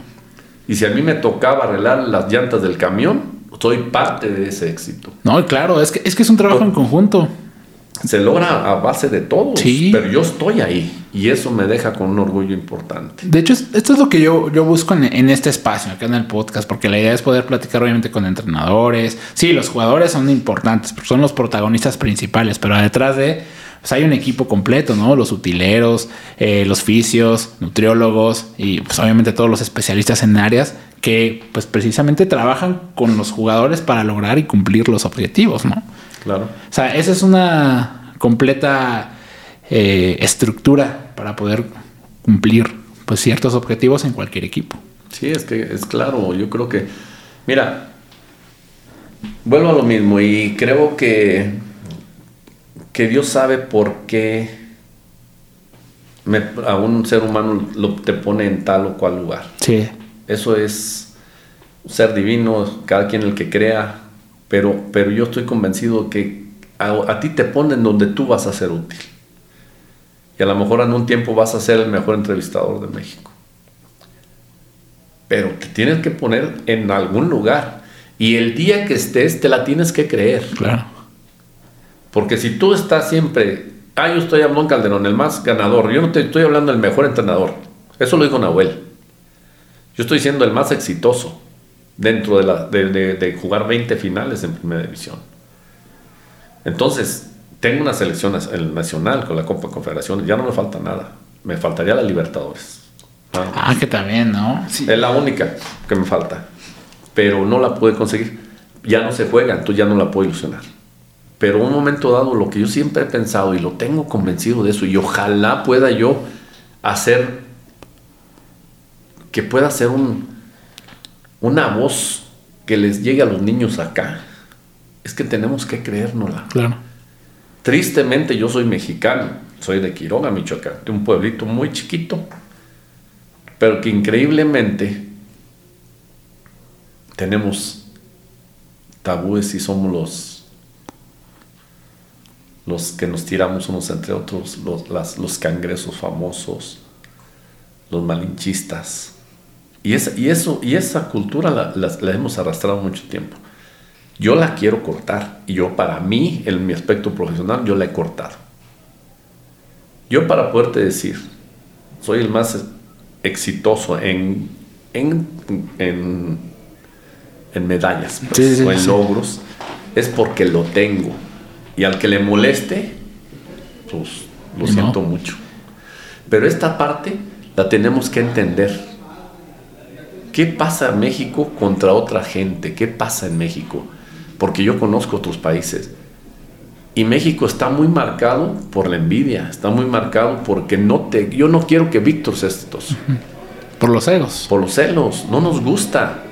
Increíblemente, y te lo voy a decir hoy, y me voy a echar muchísima gente encima, muchísima. Pero tengo hombro muy ancho, no tengo problema. Y al final se me resbala todo. Yo pues siento que soy feliz, estoy tranquilo en el aspecto del fútbol. Sí. Los, los, en otros lados, los jugadores que son exitosos los tienen en vitrinas y los tienen allá en, en a las alturas. México tiene grandes jugadores y no los reconocemos. Sí. Y somos muy ad hoc de estar criticando. Somos muy ad hoc que si Hugo Sánchez fue el que inició lo que es el éxito de los jugadores mexicanos en el extranjero. Pero si hablas de Hugo Sánchez, escuchas muchas cosas tristes de él, de, los, de la gente hacia él. Y yo es de los que más admiro en el fútbol mexicano. ¿Por qué? Porque a mí me encantan los ganadores. Me encanta Tuca, me encanta Hugo, me encanta Rafa Márquez, el Chicharito. Ay, me encantan. De esos son los que tenemos que tener más.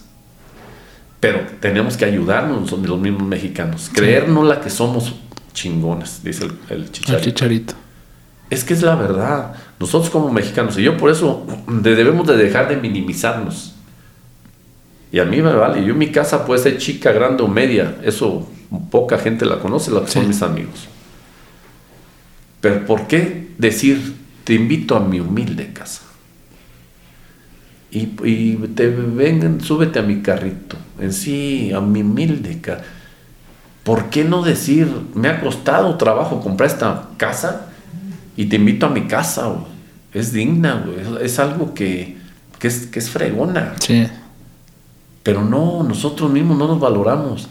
Ah, pero te digo yo, ven para que veas mi carro que me acabo de comprar y sabes que va a decir mucha gente que agrandado. Es un gran agrandado.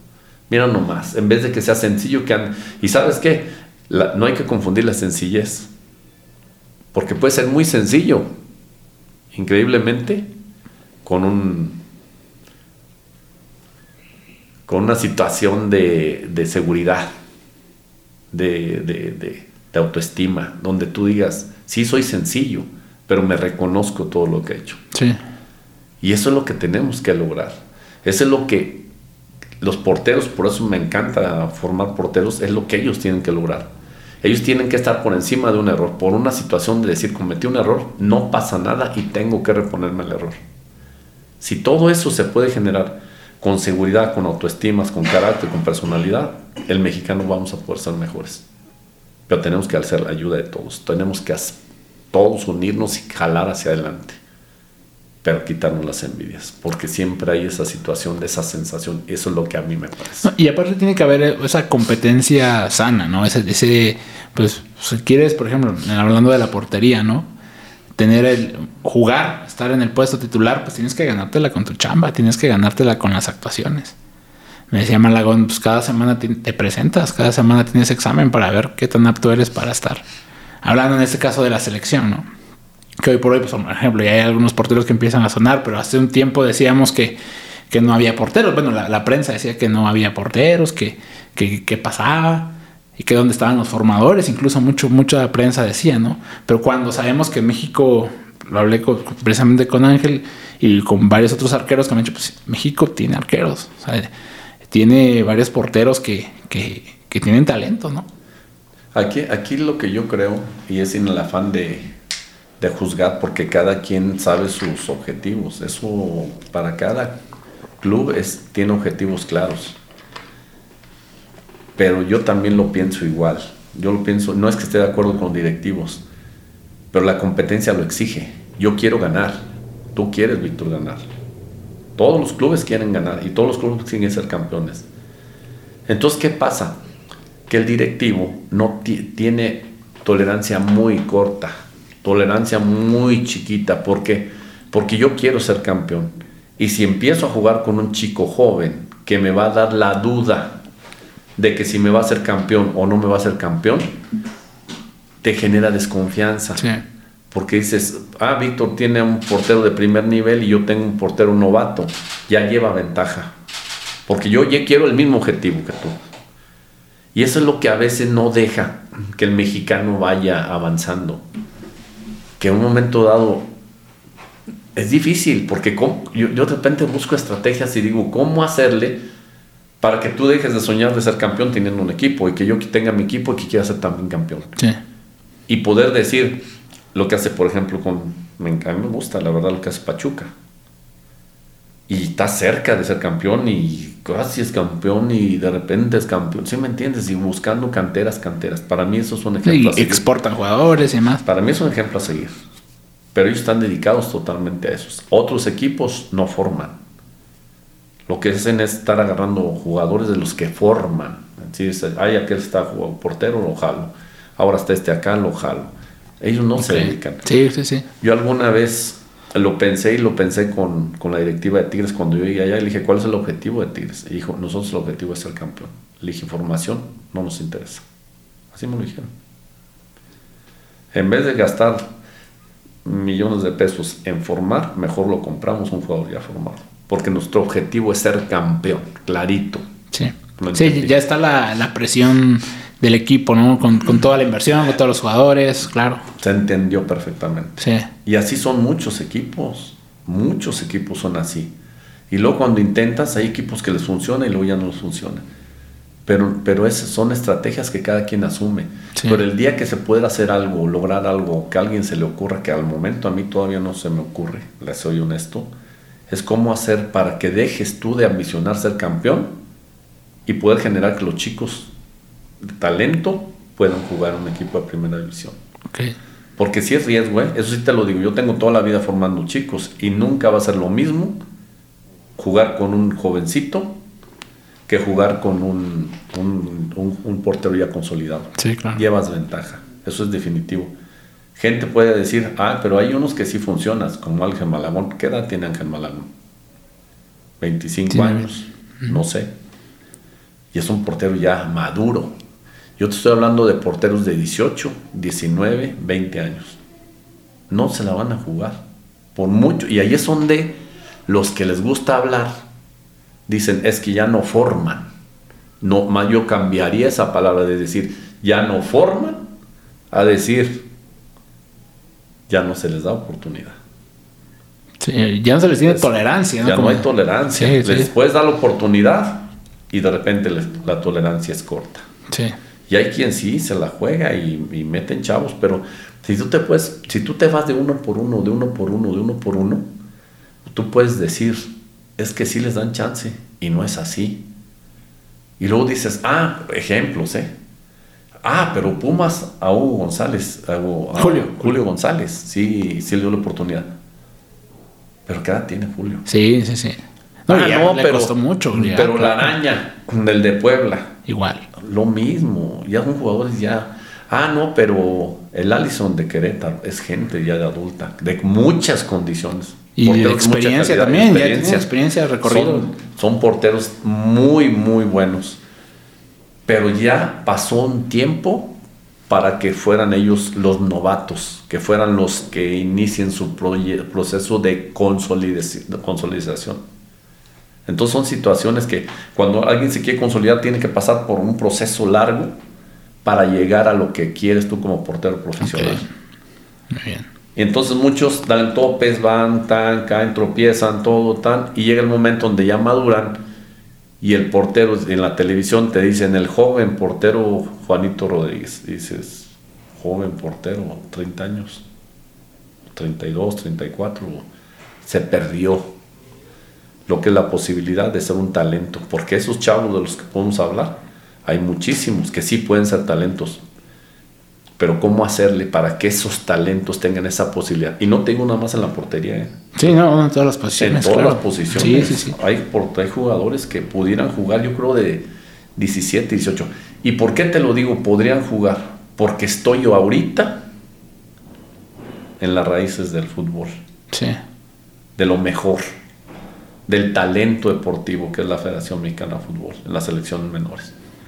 Y yo te puedo decir que ya, hoy, o por ejemplo, ahorita, justo, justo aquí en el hotel donde estábamos haciendo la entrevista, está concentrada sub-17. Y yo te puedo decir que chicos de esos podrían cumplir en un equipo de primera división a esta edad. Pero ese es el detalle. Nosotros queremos ganar. Sí. Y ahí es donde yo me dejo la tarea porque la voy a seguir pensando. ¿Cómo hacerle para poder quitar tantito eso que, que que para mí no se puede quitar, porque yo lo que quiero es ganar. Y si he sido ganado toda la vida, no lo puedo quitar. No puedo decir, voy a, dejar, voy a tratar de, ah, bueno, si tienes el proyecto de que quieres ser formador, exportador de, de jugadores, está bien. Pero no pensando tanto, dejándolo como un plan B, el de ser campeón. Claro. Ah, bueno, ok, ese es tu objetivo al director. Ah, sí, es esa, ok, perfecto, objetivo así. Pero yo, yo pienso que es difícil dejarlo en segundo plano cuando lo más padre de todo que yo ya lo viví 20 veces. Sí, pues es ser Estar en un podium 20 veces es campeón, es ser campeón y ser campeón y se hace un hábito ser campeón. Sí, claro. Entonces yo digo, ¿cómo voy a yo a decir hablar ahorita y decirle, señores directivos, lo que tenemos que hacer es dejar de pensar tanto en ser campeón y empecemos a, a, a jugárnosla con novatos? ¿Cómo pues? Por ejemplo, la diferencia de las ligas sudamericanas, ¿no? como, en Argentina, que ahí pues es una liga más exportadora, más formadora de, futbolistas, ¿no? Que ahí a lo mejor pues principalmente son tres, cuatro, no, dos, tres equipos a lo mejor que son más candidatos a, ganar. También el formato del torneo es distinto a, la, a lo que tenemos hoy en, aquí en México, ¿no? Sí, son, son diferentes. Sí. Y creo que yo por acá el formato que tenemos es para la atracción, a lo mejor para equilibrar los, los gastos que tienen los directivos, porque si los equipos me consta que sí, gastan mucho. Claro. Gastan mucho. Entonces tienen que complementar o equilibrar esa parte de decir gasto mucho y con esto recupero, que, que es válido. Yo creo que, que yo como también empresario creo que, que, que a nadie nos gusta perder. No, no, no, claro. Entonces tenemos que buscar las formas y la estrategia para poder solventar esas, esas situaciones. pero yo creo que en la vida sí se puede generar eh, planes estratégicos para, para darle oportunidad a los jóvenes, creo yo. Alguna vez se dio lo de, los menores y todo ese show, pero han sido situaciones de, de, planes que se han hecho de que llegan y se van, llegan y se van. Pero yo creo que algún momento dado podría generar algo que, que nos dé la oportunidad de, de que podamos ver, hablando de los porteros, Mm, más cantidad jugando en primera división. Porque hace muchos años, si lo recuerdo, eh, estoy hablando del 2013, 2012, por, esa, por, esa, por esos tiempos, si pudiéramos sacar una estadística de porteros, estoy hablando que al caso había uno o dos porteros extranjeros. Seguro, ¿eh? Eso te lo digo porque yo lo analizaba mucho. Y yo me acuerdo, por ejemplo, que de los poquitos que había Federico Vilar. En esa época, en ese espaciecito de dos, tres años, quiere decir que sí se puede. Pero después de repente nosotros mismos nos vendemos la idea de que tenemos que ir a buscar que no es malo, ¿eh? Tampoco. No, claro, como si vienen a sumar. Claro, y vénganse los que quieran. Claro. Pero lo que quiero decir es acostumbramos ya es de, a ver, vamos a ir al extranjero y vamos a traernos un portero de gran nivel. Sí, sí, y vamos a ir, vamos. Y, y, dejas de lado el joven talento mexicano. Eso es lo que yo creo. Sí. Pero, pero obviamente creo que, que tenemos todavía buena, buena mente para poder pensar y proponer algunas cosas que uno crea que pueden ser beneficio para, para el joven talento. Bueno, entonces ya, profe, para ir cerrando la, plática, eh, vamos a hacer una pequeña dinámica, vamos a armar el portero ideal, yo le voy a decir las características y usted me va a decir el nombre del arquero que usted considere que haya entrenado, del mundo, de la liga, el que sea, ¿va? Primero, la estatura. Me gusta la de Nahuel Guzmán. ¿El carácter? De Nahuel Guzmán. Los reflejos. Dame mucho. El juego aéreo. Bueno, eh, sigue activo, creo que no tiene tanta participación, pero tengo dos. Voy a decir de, antes, aunque ya no sé, y unos que están actualmente. Tengo tres. Tengo el de Pablo Larios, que es el mejor para mí de toda la historia. Ok, muy bien. Tengo el de Moisés Muñoz y el de Alfredo Talavera. ¿El juego de pies? Jonathan Orozco. ¿El achique? De Rodolfo Cota. Ok, ¿y la lectura de juego? Federico Hilar. Buenísima, profe. Esta, ¿y para usted cómo sería el portero eh, ideal de hoy por hoy, de la actualidad? Justo es un tema hermoso ese que acabas de tocar. Y ojalá los, los, entrenadores de porteros y formadores de porteros podamos tener esta situación clara de lo que te voy a decir sobre esa pregunta. Las capacidades técnicas de un portero están definidas. Les podemos llamar de diferente concepto pero la técnica, la mecánica es la misma. No podemos cambiar. Ah, que es Europa es una, que es eh, Sudamérica es otra, que es Estados Unidos de América es otra, México es otra. Pero lo que sí es importante y te voy a decir es, con esto aterrizo y quiero que quede claro. Por algo están establecidas las técnicas, por algo están establecidas, por algo se trabajan. Pero yo siempre me he puesto en mi persona, en mi trabajo, en mi profesión, el de yo mismo llamarme la atención. Cuando yo como formador tengo X cantidad de, para no, no estar hablando tanto de, de conceptos, pero tengo tanta cantidad de, de técnicas que yo requiero que el portero se haga hábil para todas y que sea un, portero que esté definido de que tenga una capacidad técnica individual impresionante, que sea de, de, un, un, top. Yo, ¿por qué me regaño? Me llamo la atención, o me llamé la atención, ya creo que me ha quedado muy claro. Cuando tú entrenas con porteros, ya sea jóvenes o ya, eh, vamos a decir, de consolidados, mi, mi gusto sobre tu pregunta es que tienen que hacer todo. Yo no te puedo pasar, aunque los paso porque es imposible para mí, cuando no tienes una formación y cuando no tienes la experiencia de haber pasado por, por errores, por aciertos, por tropezar con piedras, de decir, por algo están establecidos, por algo se inventaron.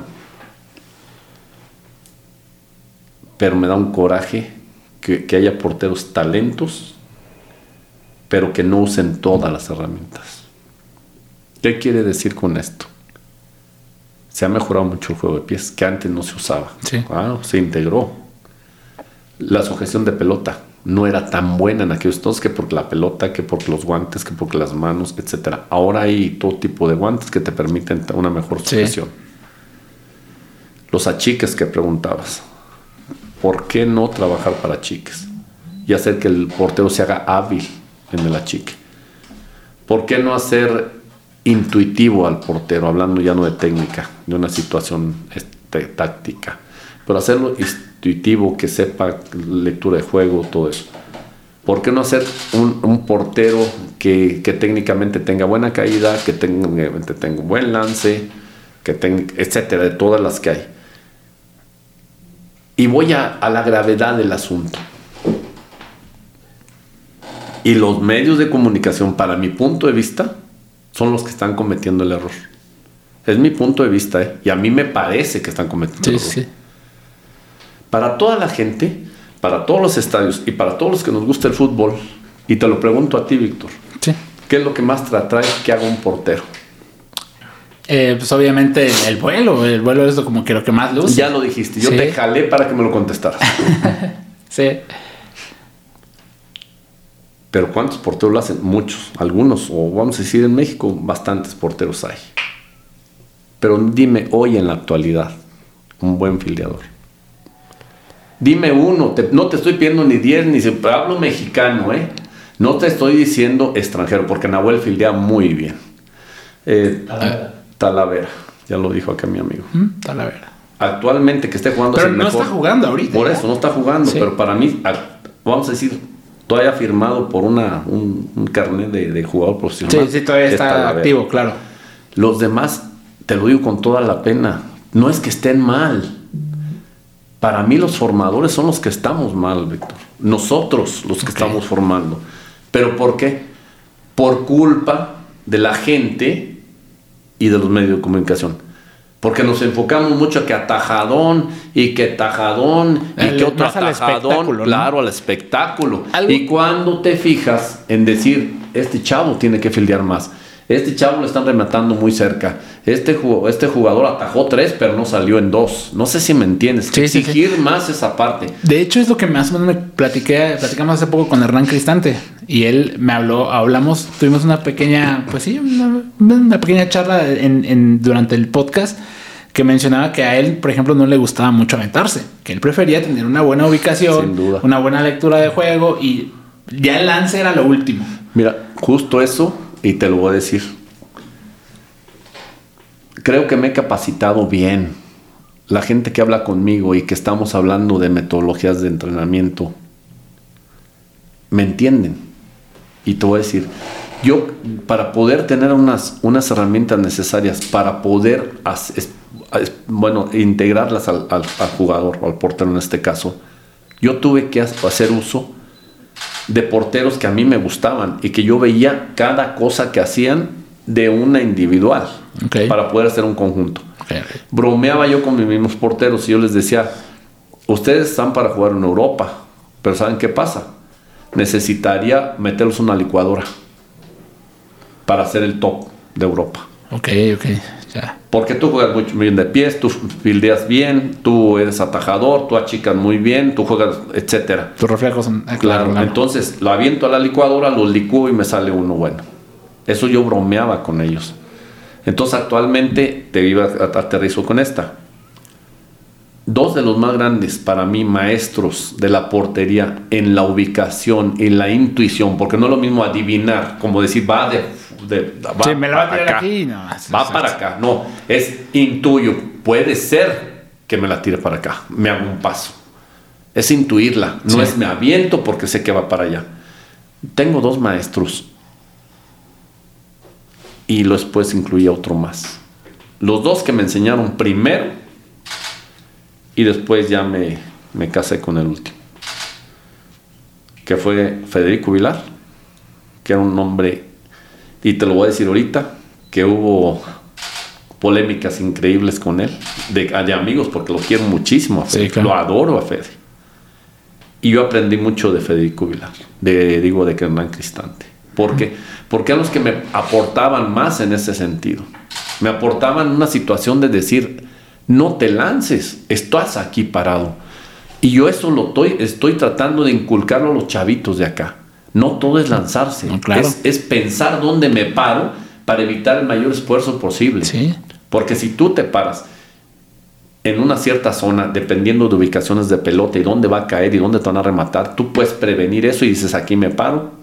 Y ahorita te voy a platicar una que, que yo polemizaba mucho en aquel entonces. Adelante. Pero es- esta parte, después terminé ya después de Cristante viendo a Nahuel Guzmán. Nahuel Guzmán es un jugador muy completo.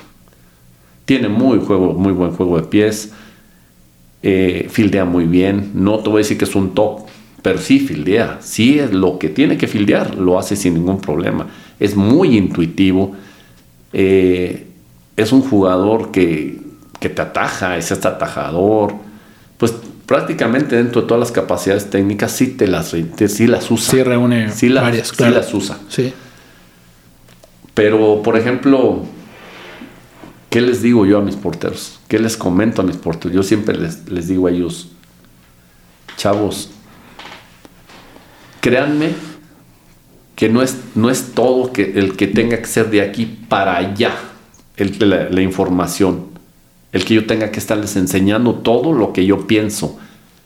Ustedes sean analíticos.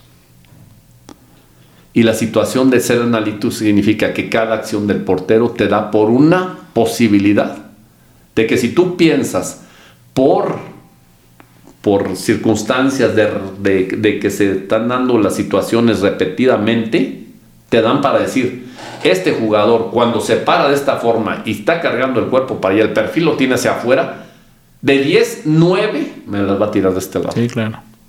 Y si tú logras llegar a ese punto de intuir y decir, con ese perfil no me la va a tirar para este lado, le ganas y es difícil que te hagan gol. Es lo que se, a lo que se refiere Hernán Cristante. Sí. Yo recuerdo una, una jugada de, de Cristante y de ahí me quedé, me sorprendí. Estábamos Toluca, América, eh, Toluca Monarcas, en, el, en el- la bombonera. Es un centro y llega a rematar Miguel Sabá. Es un centro a primer palo. Haz cuenta las porterías a primer palo y Sabá remata yo lo grito. Gol. Porque yo cuando remata él, yo me pensaría Sí. Que Cristante estaba en el centro del arco. Y Cristante se recorre y se pone a un metro de del poste. Por la lógica. Porque esto es jugar con la lógica. Por el mismo remate. Pero hay gente que, como el Moy, yo me un montón con Moy, porque me decía él. Me decía, no, no puede ser posible, porque si me la mandan aquí y te remata Jared Borghetti y te la hace allá y te la mete allá, le dice, sí, pero es Jared Borghetti. Sí. ¿Cuántos Jared Borghettis hay en México? Sí, claro. El mejor Y- rematador. Y si te vas a Europa, pues allá le piensas contra quién estás enfrentando. Sí. Si es Lewandowski o a ver quién es el que está como delantero. Y ahí tú medias dices, no, este es baile para acá. Ya, eso es el intuir, pues, y analizar la situación de cada cosa. Analizar al rival incluso Al rival, también, a los claro. jugadores, Sí, cómo sí, se sí. perfilan, cómo tiran, para dónde tiran, todo eso es importante. Pero yo siempre he dicho, el día que los porteros se vuelvan analíticos, que vean mucho fútbol, porque yo aprendí así, en el aspecto táctico, de lo que habla Cristante. Que me respeto para Sí, Cristante. sí, sí. Porque él me lo demostró. Prácticamente Cristante, y te lo digo, con todo respeto para mi querido Cristante, porque igual lo vi jugar, aprendí muchísimo de él, pero no tenía técnica de lance, igual que Federico Vilar Sí. ellos no se lanzaban. Sí, de hecho, él, más, él no lo dijo, o sea, él, él lo, lo reconoció. Es más, Federico Vilar, y lo quiero, le mando un saludo grandísimo. Federico Vilar me decía a mí, Abdón, así me lo decía, Abdón, no me hagas lanzar. El lance no existe. Él me lo decía así, y espero que lo escuche, que lo vea, y él me decía, es un recurso, no es una técnica. Él me lo discutía y me lo polemizaba. Decía, porque yo si yo puedo ubicarme y no hay necesidad de estar volando, ¿para qué provocamos entrenar esa técnica. Le dije, es que es necesaria, Fede. De repente, algún momento, una pelota arriba la vas a tener que usar. Sí, pero yo consigo que dice, yo creo que es un recurso. Y, polemizamos ese tema. Al final de cuentas, son cosas que todo sirve, nada sirve. Y ya no, no entras tanto en polémica. Sí. Pero yo ahí estoy de acuerdo 100% con él. Sí, pero yo te voy a decir una cosa, que yo tampoco ahí voy a dejarme ir con la corriente. Es una herramienta más. Sí, claro lo uso, analítico, analiza la situación, dónde va la pelota, si, si está botando, si va arriba, si remata el primer palo, si se fue al segundo palo, dónde ubico a cada acción. Sea analítico. Pero yo no por esa situación voy a dejar de entrenar las otras capacidades. No, claro. Y si puedo hacer un arquero volador como Memo Ochoa, que es muy bueno para lanzarse, es muy largo y todo, ¿por qué no lo voy a hacer como Memo Ochoa? En el aspecto de situación de lance y de reacción es muy reactivo. En el caso de Ángel Malagón es un portero muy reactivo, Acevedo es un portero muy reactivo. En ese rectángulo yo los pongo a ellos ahí, pero ahora hay que escoger a otros porteros que también tengan buen, buen contacto de pies, que sean buenos para jugar. Y así como esos cada uno, y, y entender, y con eso ya termino la situación. Sí, sí, sí, adelante. Tratar de entender, de tomar cada uno de ellos para acumular todas las herramientas necesarias y provocar una situación que sea de una máxima eficiencia. Sí. Si logramos hacer que el portero use todas las herramientas, la de mejor de Memo, la de mejor de Cota, la mejor de Nahuel, la mejor de tan, tan, tan, tan, tan. Y, unimos todas, trabajamos para que se conviertan en, en una fortaleza en el portero, podemos crear grandes porteros. Que se pueda hacer la licuadora. Que se pueda hacer la licuadora. Exactamente. Pero la licuadora en un solo portero. Sí, no, no, pero la responsabilidad está 100% en la formación. Nosotros somos los culpables de si podemos formar bien o no formamos bien. Eso es lo que yo creo. Muy bien. Total, totalmente de acuerdo, profe. Y pues de hecho, ¿no? O sea, le digo, cuando platicamos ahí con Hernán, nos, compartió esos puntos. Y de hecho, él me mencionó, dice, a mí me gusta platicar de eso. O sea, cu Es lindo poder tener este tipo de, pues, eh, debate, por así decirlo. Porque, pues, claramente, ¿no? He platicado igual con varios entrenadores que traen una nueva, pues, una nueva escuela, digámoslo así, que vienen también capacitándose de otras metodologías del extranjero y demás. Y pues el punto clave, y también lo he platicado con, muchos porteros, el objetivo de la posición pues es atajar, es tapar, que no entre la bola. Y sí, que ya hay mucha reglamentación, que hay varios factores, pero pues las formas, el objetivo, ahí está.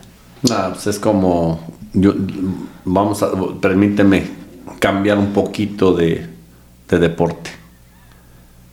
A ver, mete a un, a un boxeador que técnicamente no sea muy bueno, que sea fajador, pero que no sea muy bueno con un, un, boxeador de los fregones, de los que dices son técnicamente muy buenos, tiene mucho más posibilidad de ganar el técnico, el que es muy bueno para defensa y ataque, que uno que tira puros volados y a ver si sale uno de chiripa. Sí. Entonces yo siempre coincido y yo creo que, que no, si vamos a hacer un trabajo hay que hacerlo bien y que las técnicas estén establecidas, no es de para como quieras si no estaríamos, para mi punto de vista, estaríamos mal. Yo creo que por algo, se, por, por algo se inventaron, por algo existen. ¿Quién las inventó? No sabemos. Que yo sí creo, yo muchas de las que cuando yo estudié desarrollo psicomotor, entendí muchas al desglosar el ejercicio y saber la posibilidad de movimiento, cuándo se puede mover mejor, porque yo lo siento, yo lo veo, cuándo es abajo, cuándo es arriba por mi misma movilidad. Y yo traté de desglosar eso. Y si podemos desglosar esas partes, podemos incluirle grandes herramientas a los, a los chicos. Ok, muy bien, profe. Y por ejemplo, ¿qué, ¿cuál sería el, el, mayor consejo, ya para ir cerrando la plática, eh, que le podría dar a los entrenadores, formadores de porteros, desde los que tienen su academia, sí, porque hay varias academias en todo México y en el mundo en general, hasta los que están ya en clubes, ¿no? Desde formación y obviamente de las diferentes eh, divisiones. Mira, yo creo, siempre he pensado esto y, es una polémica digna de, realizar, ¿no? Con la gente que somos especialistas del tema. Yo no voy a decir que sea la receta de cocina que yo diga que así tiene que ser porque no, nada está escrito Claro. al 100%. Pero yo considero que para mí la madre, la madre de todo es la técnica del portero. La madre de todo. Yo dejaría un poquito, en edades tempranas dejaría un poquito afuera lo que es la capacidad física. Que sea de escuela, que sea de educación física, que sean de movimientos normales de ellos, de sus juegos, de la calle, de todas esas situaciones. Pero irles inculcando la técnica. ¿Por qué? Porque te voy a decir algo, y te lo voy a decir sinceramente, y te lo digo porque me ha pasado durante estos 30 y algo de años. Es- un ejemplo muy claro. El portero. Memo Ochoa. A mí que no me vengan a decir que Memo Ochoa fue Pedrito, Juanito, Luisito el que lo formó y que por eso ataja tanto. La genética de Memo Ochoa lo hace demasiado reactivo. Ahora le inculcaron la técnica. Pero no es lo mismo inculcarle la técnica a un reactivo, fibras blancas, a una de fibras rojas hasta allá acá llegando a lo oscurito. No va a ser lo mismo. Por mucho que trabajes con porteros lentos, los vas a mejorar, sí los vas a mejorar. Pero no van a poder ser igual que uno que ya nació con esa capacidad. Claro. Entonces, es como un, un velocista. Ya las, las fibras de ellos ya son diferentes. Y no sé si me entiendes. Sí, en sí sí, ya no tenemos que sufrirle tanto por eso de que, ay, mira, este porterito es lento, lo voy a hacer rápido. No nos engañemos. A un porterito lento sí lo podamos a mejorar, pero no lo vamos a hacer al par del que realmente por nación ya, Sí, ya lo por trae. naturaleza, claro. Por sí, sí, sí. naturaleza, dices, ya está, él, él lo tiene. Por ejemplo, hay otra cosa que yo también les digo, y eso, y eso no es de trabajo, de verdad, créemelo. No es de trabajo. El que, el que me lo ve, quiera venir a decir, me va a querer engañar y no lo va a aceptar. Ok. Porque tengo también gimnasios y sé un poco de eso. Los chicos de la misma edad, tú les puedes hacer pruebas físicas de salto. Y hay niños que te pueden saltar 20 centímetros y de la misma edad, del mismo cuerpo, de la misma estructura corporal, niños que te saltan 40. Y eso no significa que el de 40 tuvo un, un entrenador de, de preparación física para hacer que ese niño saltara más. No, eso es mentira. Sí, ya lo trae. Sí, ya lo trae, hombre. No nos engañemos. Son situaciones de... Yo te voy a decir una cosa. Por ejemplo, yo entrené a, a Ángel Malagón. Ahí tengo videos de Ángel Malagón. Ahí en mi mochila están guardados. Y yo cada vez que veo a Ángel Malagón, de verdad los disfruto. ¿Por qué? Porque es un chavo demasiado reactivo. Era un chavo demasiado, y ahí lo tengo, ahí los tengo, yo los veo, me gusta verlos. Pero eso que nadie hable, que diga que lo hicieron así. Él ya lo trae. Uno lo que hace es desarrollarlo nada más. Pero a ver que a un gordito lo hagan rápido. Lo vas a algazar, pero si sus fibras son lentas ya no hay forma. Si lo mejoras. A un, a un portero que te salte 30 centímetros, a lo mejor le vas a ganar 10 más si quieres, pero no lo vas a hacer como los conejos, los moy que saltan 60 o 70 centímetros. Sí, es claro. imposible. Pero ese tema de polémica, ¿eh? Porque los que se pueden defender son los pefes. Claro que se puede, sí se puede, claro. A lo mejor sí mejorar, pero igualar la capacidad física de alguien de naturaleza No, claro. a alguien que, que lo vas a tener que desarrollar. Ah, es, es muy De, difícil. de hecho, por eso se dice, ¿no? O sea, a veces en redes sociales. Perdón, te voy a esturbir tantito. No, doctor, y ahorita te dejo. Claro, claro. Mi pregunta sería, preséntenmelo, de verdad lo quiero conocer. Lo quiero conocer, de verdad te lo juro. Voy a donde esté.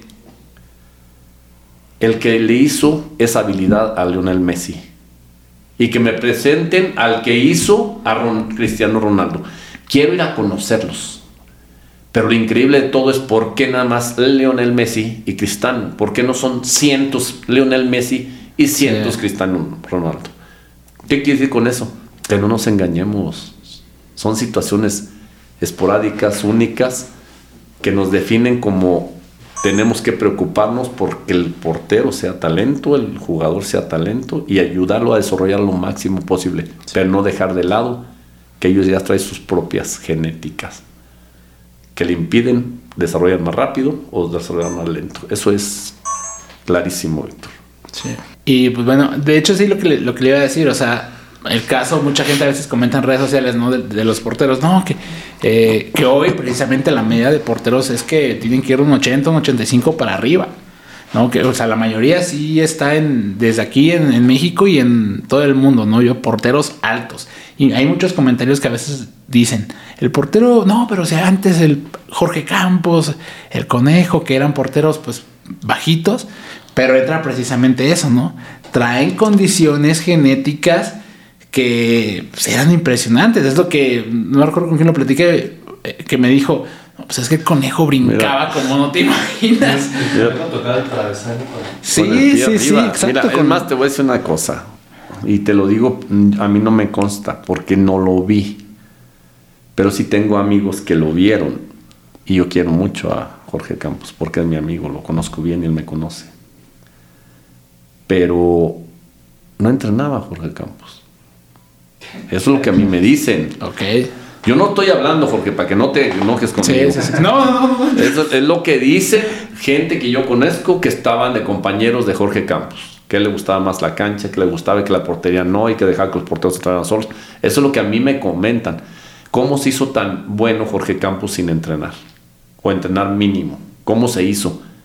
Ya lo tiene. Ya lo traía, claro. Ya lo trae. Son cosas que, que tenemos que entender esa parte. Entonces, Ahora que yo estoy en selección, que estoy en detección de talento, ¿de qué estoy convencido? Vamos a buscar, primeramente, eso es lo que yo me convenzo, de jugadores con un carácter inquebrantable. Primero.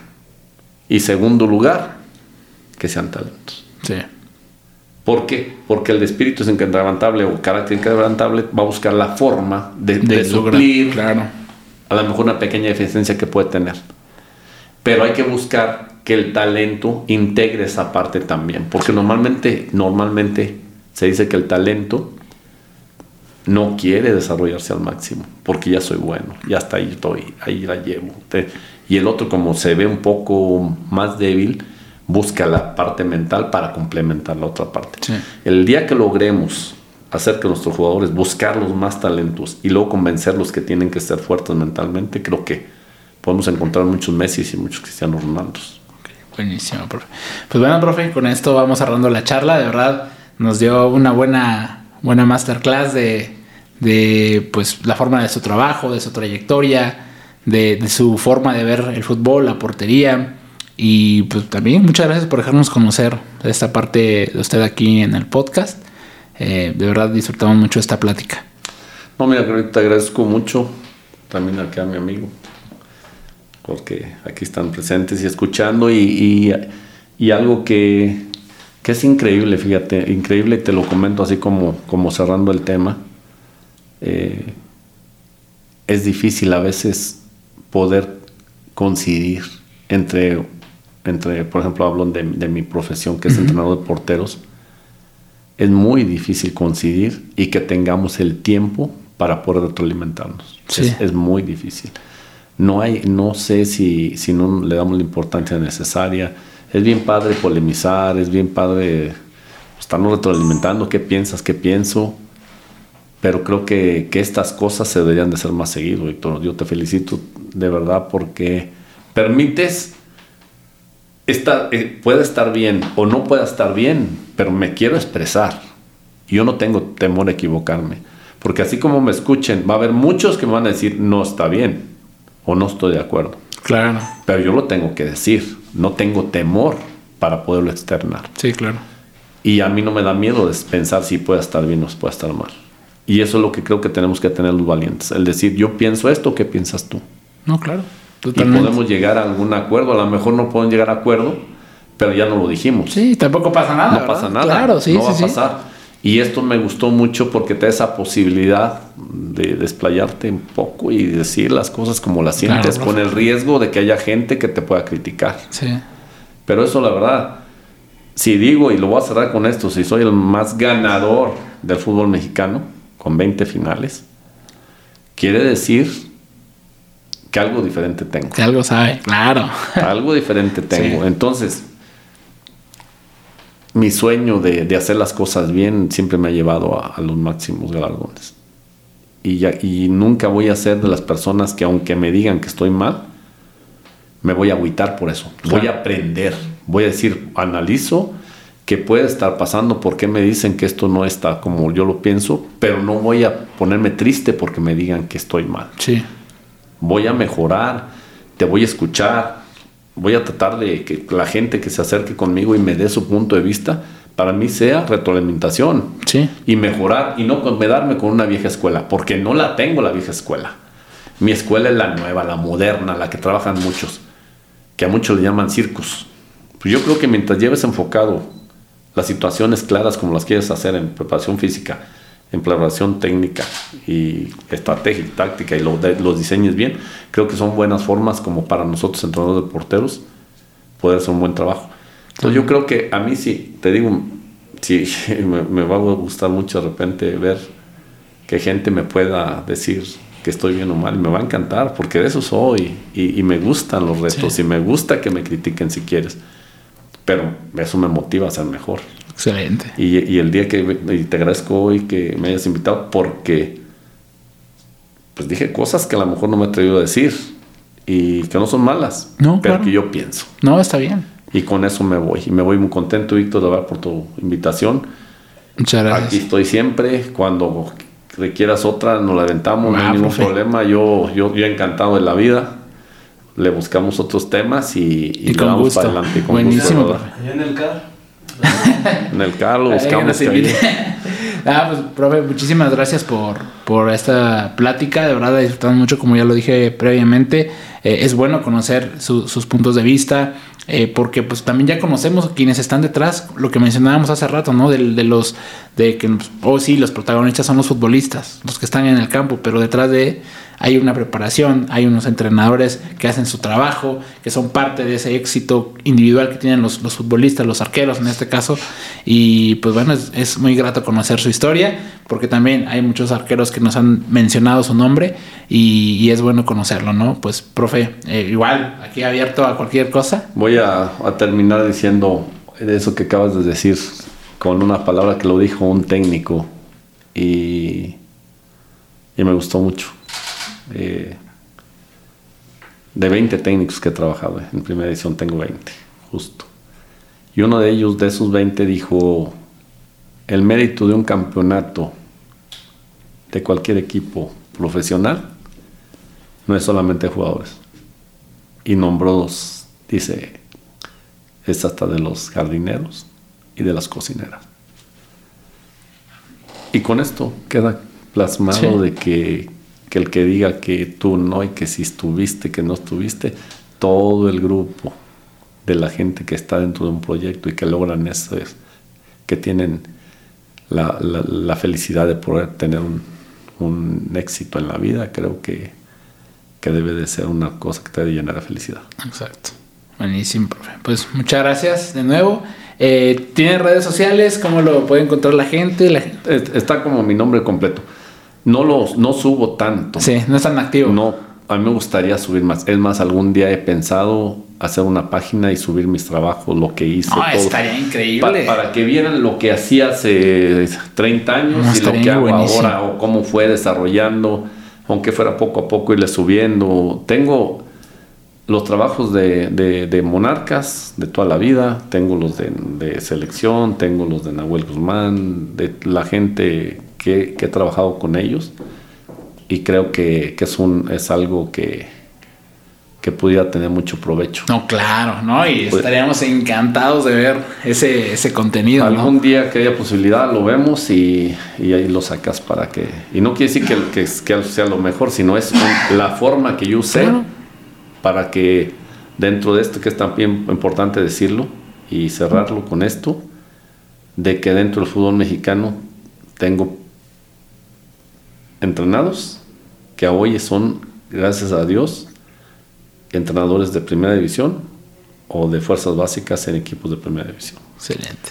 Entonces yo creo que al final me siento orgulloso de, de haber hecho un gran trabajo y como les dije siempre, mi objetivo no va a ser convertir grandes futbolistas, sino complementándolos siendo grandes personas y ciudadanos. Exacto. Y, y ya viendo eso, que quien es exitoso en su vida, cada quien en la profesión que elija, pues yo con eso estoy feliz. Buenísimo, profe. Pues bueno, aquí nos quedamos encantados.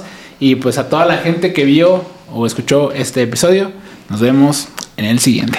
Listo. Listo, profe. Espero que te haya gustado este episodio. Dale like, coméntalo, compártelo y todas esas cosas para seguir apoyándolo. Recuerda también comprar en onokeeper.com y utilizar el código de descuento podcast. Nos vemos en el siguiente.